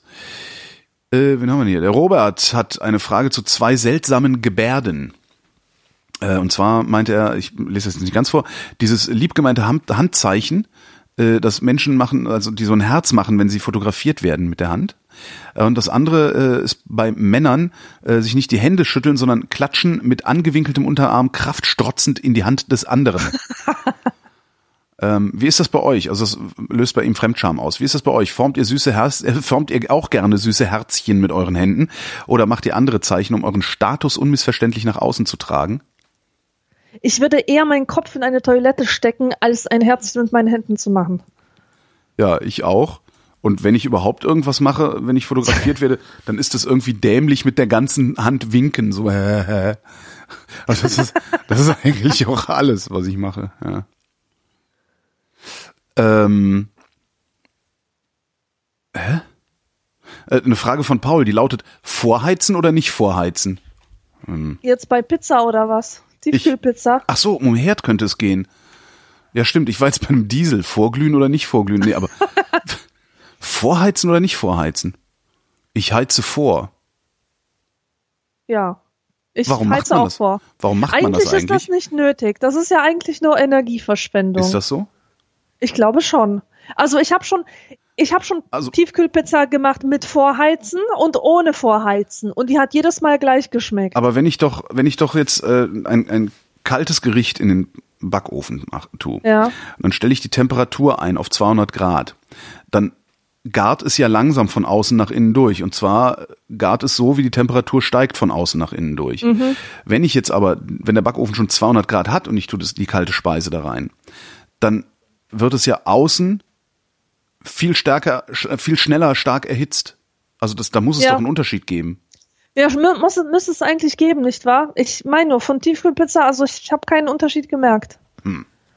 Also ich heize immer vor. Also ich, wenn ich wenn ich sowas mache, ich mache das nach Rezept und ich heize halt immer vor. Ja. Wobei ich sowieso selten backe. Meistens grillig. Anne fragt. Eine Frage, über die mein Mann und ich im letzten Urlaub lange nachgedacht und diskutiert haben. Was war wohl der limitierende Faktor, dass das Fahrrad nicht schon viel früher erfunden wurde und zum Beispiel im Mittelalter dafür hätte sorgen können, dass die Menschen ihren Erfahrungs- und Aktionsraum deutlich hätten erweitern können? Wir haben nur Ideen gehabt. Ob es eine richtige Antwort gibt, wissen wir nicht. Stimmt, das Fahrrad ist extrem spät erfunden worden, no- 18. Jahrhundert Ja, oder aber so. Ne? das Fahrrad, das Fahren mit dem Fahrrad setzt ja auch Straßen voraus. Also ähm, nicht nur so Dirt Roads, weißt du? Also stell dir, stell dir vor, im Mittelalter, wie man da unterwegs war mit dem Pferd über den Matsch und so. Ja. Dem Pferd hat's ja nichts ausgemacht und so, aber es gab ja wenig, wie heißt das, befestigte Straßen? Befestigte Fest- Wege, ja, befestigte. Befestigte Wege, genau, sondern das, das meiste waren halt so Trampelpfade. Ja. Und wenn befestigt, dann waren sie gepflastert. Ja, gepflastert. Wie willst du da mit dem Fahrrad drauf fahren? Mhm. Also mit so einer neuen Erfindung. Das könnte durchaus damit zusammenhängen. Mhm. Ja, kann ich mir auch gut vorstellen. Dass ja die Wege das nicht hergegeben haben. Ja, das müssten dann vielleicht sehr dicke Räder sein, die man dann äh, konstruiert und Naja, und, wer, Dingen, und überhaupt, wer hätte denn, wer hätte denn dieses Fahrrad benutzen sollen? Die Reichen hatten ja die Pferde, die waren äh, mit Sicherheit schnell genug. Ja, Die Armen waren dann auch mit dem Pferdekarren unterwegs oder halt zu Fuß, Ochsen, aber die hätten sich Ochsenkarren, einen Ochsenkarren. Ochsenkarren oder so, Mit dem Ochsenkarren über die Via Appia. Fahrrad hätten die sich jetzt nicht äh, geleistet, vor allem weil das ja total ähm, un, ähm, unrentabel ist, wenn nur einer damit fahren kann. Wenn Mhm. man schon so einen langen Weg ähm, zurücklegt, dann doch mit vielen Leuten zusammen, Und oder? dann vor allen Dingen vergleichsweise langsam. Also da ist auch das Pferd im Vorteil. Das ist wesentlich schneller. Mhm. Ja. Ja, Ja, aber es interessant. ist mich, eigentlich mich, würde interessante Frage, interessieren, mich würde interessieren, auf, ähm, was für Schlussfolgerungen die so ähm, gezogen haben. Würde mich was, auch. Was so Also. Schreibt doch mal in die Kommentare, was, was eure Schlussfolgerungen sind. Ich würde, vielleicht ist das irgendwo aufgeschrieben. Also der, der Typ, der das Fahrrad erfunden, war das eigentlich Dreis, der das Fahrrad erfunden hat? Ich weiß, weiß es gar nicht. Äh, der wird das ja vielleicht irgendwo aufgeschrieben haben, wie er, also wie sein, wie sein Gedankenprozess war, der dazu geführt hat, dass dieses Fahrrad gebaut wurde. Das ist schon ganz, das ist wirklich ein, das ist eine saumäßig interessante Frage, fällt mir da ein. Auf. Super. Martin fragt, nutzt ihr das Wort Sit im täglichen Sprachgebrauch? Äh, nein. Ich habe es noch nie benutzt, noch nie. Da war Nicht mal doch- zum Spaß. Da, nicht genau, nicht mal zum Spaß. Ja, genau. Das war, wer sich jetzt wundert, es gab vor Jahren mal ähm, die immer wiederkehrende Frage, also immer wiederkehrende Diskussion. Was denn? Also ne, weil satt sagt man ja, wenn man ich bin satt, sagt man, wenn man nichts mehr zu essen haben will. Aber was sagt man denn eigentlich, wenn man nichts mehr zu trinken haben will? Und da wurde, kam dann unter anderem der Vorschlag auf, es Sit zu nennen. Ich bin Sit. Jetzt frage ich mich, warum ich denn ein zweites Wort brauche, um den Füllstand meines Magens zu beschreiben. Weil eigentlich beschreibt satt den Füllstand meines Magens. Also kann ich satt genauso auf Getränke anwenden. Ja, stimmt eigentlich. Hm. So. Ne? Und um das Ganze, ne, wenn wir, wenn wir ein bisschen zünftiger sprechen, dann sagen wir, nee, danke, ich bin voll. So, und das sagen wir bei Getränken und das sagen wir bei Essen. Warum sagen wir nicht satt auch bei Essen? Das geht, ich verstehe überhaupt nicht, was, warum das, aber das ist dann mal wieder, war wahrscheinlich wieder Sommerloch und irgendwie alle Zeitungen wollten unbedingt was schreiben und das ist ja auch so keck, da kann man ja, das ist ja immer so keckes Partywissen, ne? Ah, cool, da kann man, kann man dann, dann schreiben wir mal auf, da können die dann am Wochenende auf der Party drüber diskutieren, dann haben wir wieder Talk of the Town produziert.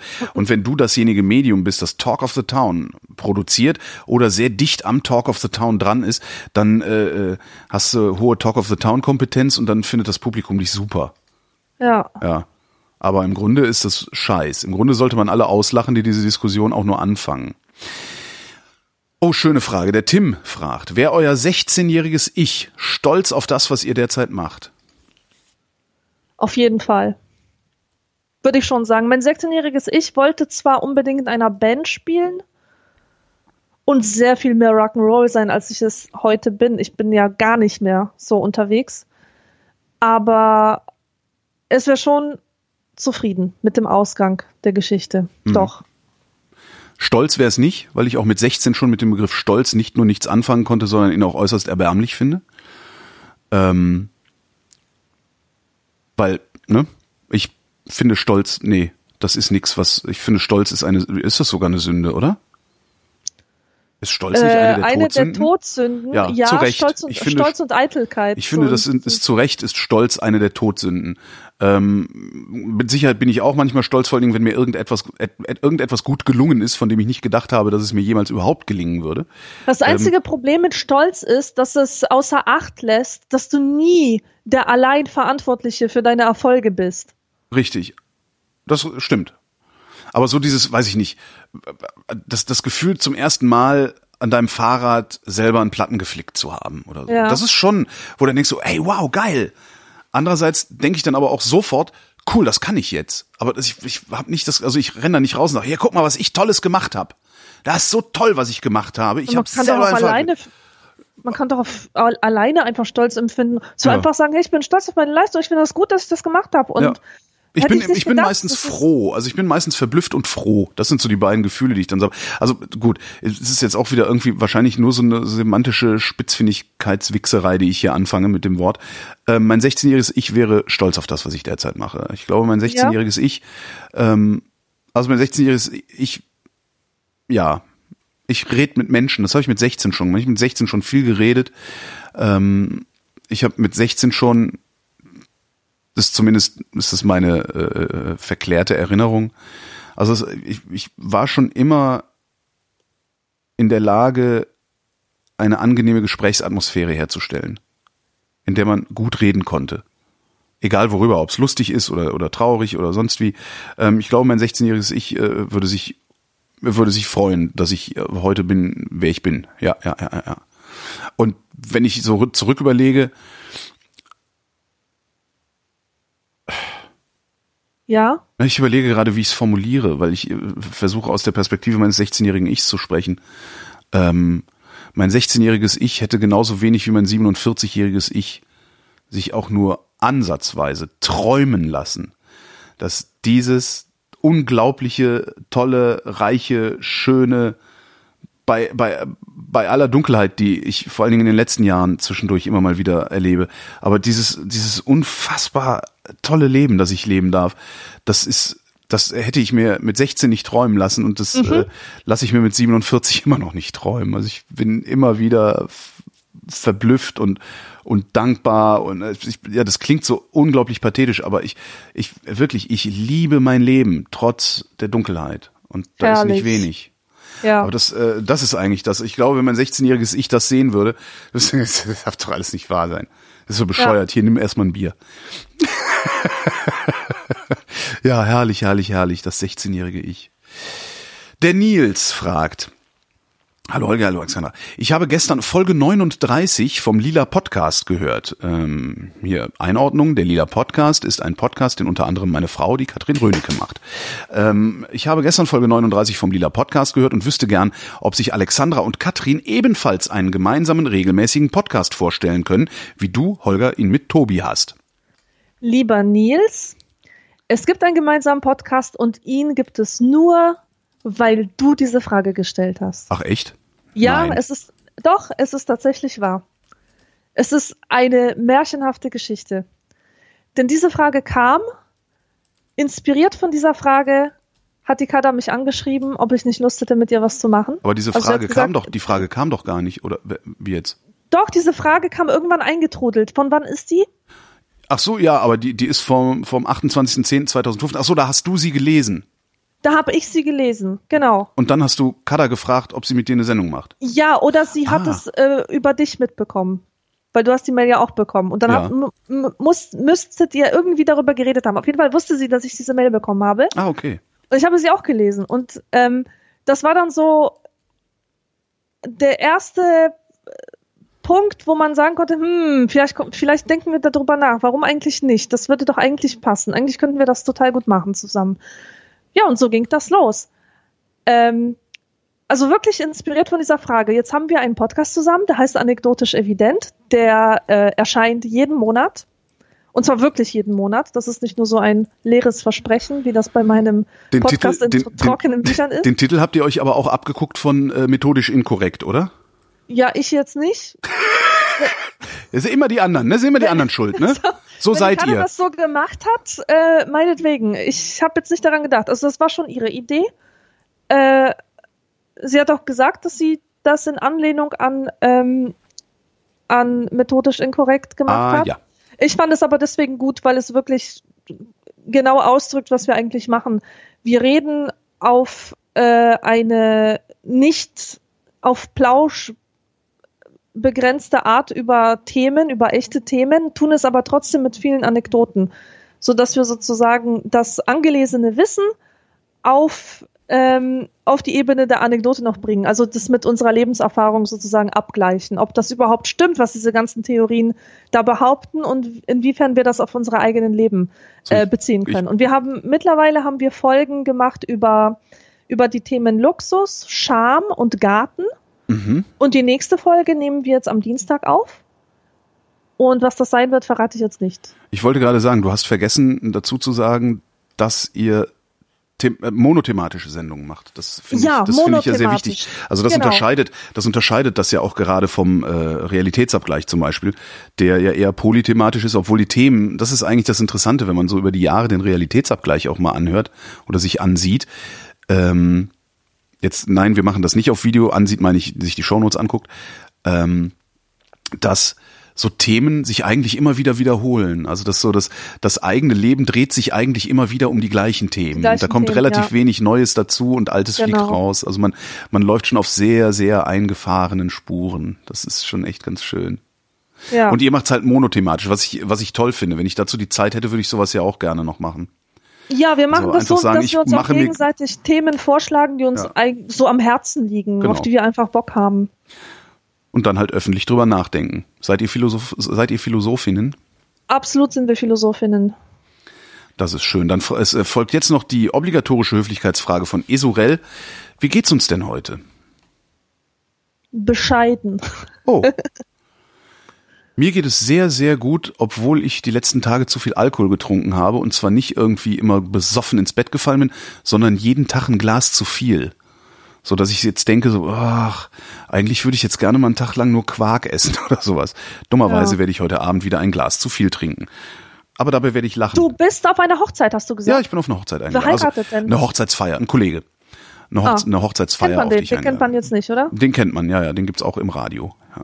Ah, okay.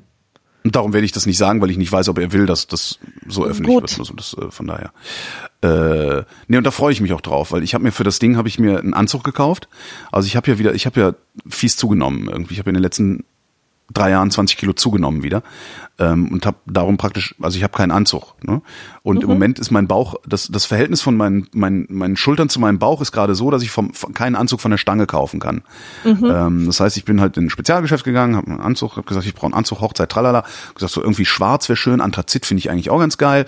Ähm, so ein paar angeguckt und anprobiert und der, den ich am geilsten fand, den habe ich äh, vorhin abgeholt auch. Also der muss noch ein bisschen geändert werden, äh, Hose was kürzen, Ärmel was kürzen ähm, ist das teuerste Kleidungsstück oder das sind halt zwei Kleidungsstücke, äh, die teuersten zwei Kleidungsstücke, die ich je in meinem Leben gekauft habe. Ich Was habe, kostet denn sowas? Das äh, möchte ich öffentlich nicht sagen. Das, Okay. äh, Also es, äh, es war un, also unter 1000 Euro war's, Mhm. aber es ist wirklich so, äh, also und es ist halt ein Anzug und ich habe gerade wieder angefangen auf, mein, auf meine, meine, meine Energieaufnahme zu achten und ich habe schon zwei Kilo wieder verloren. Das heißt, ich weiß jetzt schon oder ich hoffe jetzt schon, dass in, in wahrscheinlich spätestens acht Wochen oder sowas dieser Anzug mir schon zu groß sein wird. Ähm, und ich freue mich trotzdem tierisch drauf, heute Abend im Anzug rumlaufen zu können. Ich laufe total gerne im Anzug rum. Äh, das, ja, aber es war halt wirklich so, dass ich dachte so, alter Vater, warum kostet das denn so viel Geld? Aber das kostet so viel. Ich habe letztens eine tolle Aufstellung gesehen davon, was eigentlich eine Hochzeit kostet. Ja, gut. und da habe ich mir echt an den Kopf gepackt und mich gefragt, warum Menschen überhaupt heiraten. Ähm, da war einfach mal so eine Kostenaufstellung, was ein Brautkleid kostet, die Miete für den Raum, die Tischdeko, der Fotograf, der DJ und so weiter und so fort. Und allein schon bei den Klamotten bin ich echt in Ohnmacht gefallen. Ja, Äh, Brautkleid 2500, äh, Hochzeitsanzug 1500 das, und das dann, waren ja, aber dann warst du, dann ist es auch schon Maßkonfektion. Also für 1500 Euro bekommst du einen äh, mindestens Maßkonfektionsanzug, wenn nicht Ja. sogar einen maßgeschneiderten. ja, ich find's trotzdem heftig. Also, Und maßgeschneidert, es geht nichts geht über maßgeschneiderte Anzüge. Und jetzt kommt noch der ultimative Tipp äh, für Männer, die so aussehen wollen, als würden sie maßgeschneiderte Hemden tragen. Es funktioniert allerdings nur unter einer Voraussetzung wirklich gut. Ihr habt relativ breite Schultern. Wenn eure Schultern relativ, also wenn ihr sehr breite Schultern habt, sagen wir so, also wenn, wenn euer Rücken so ein bisschen V-förmig aussieht, äh, nicht gerade ist, sondern V-förmig, kauft euch ein Hemd, das an den Schultern perfekt passt. Dann ist es, das ist so das Schicksal bei V-förmigen Hemden oder V-förmigen äh, Oberkörpern, dann ist es an, den, an, der, an der Taille zu weit. Ja, das sitzt dann an der Taille sehr locker und fällt so gerade runter.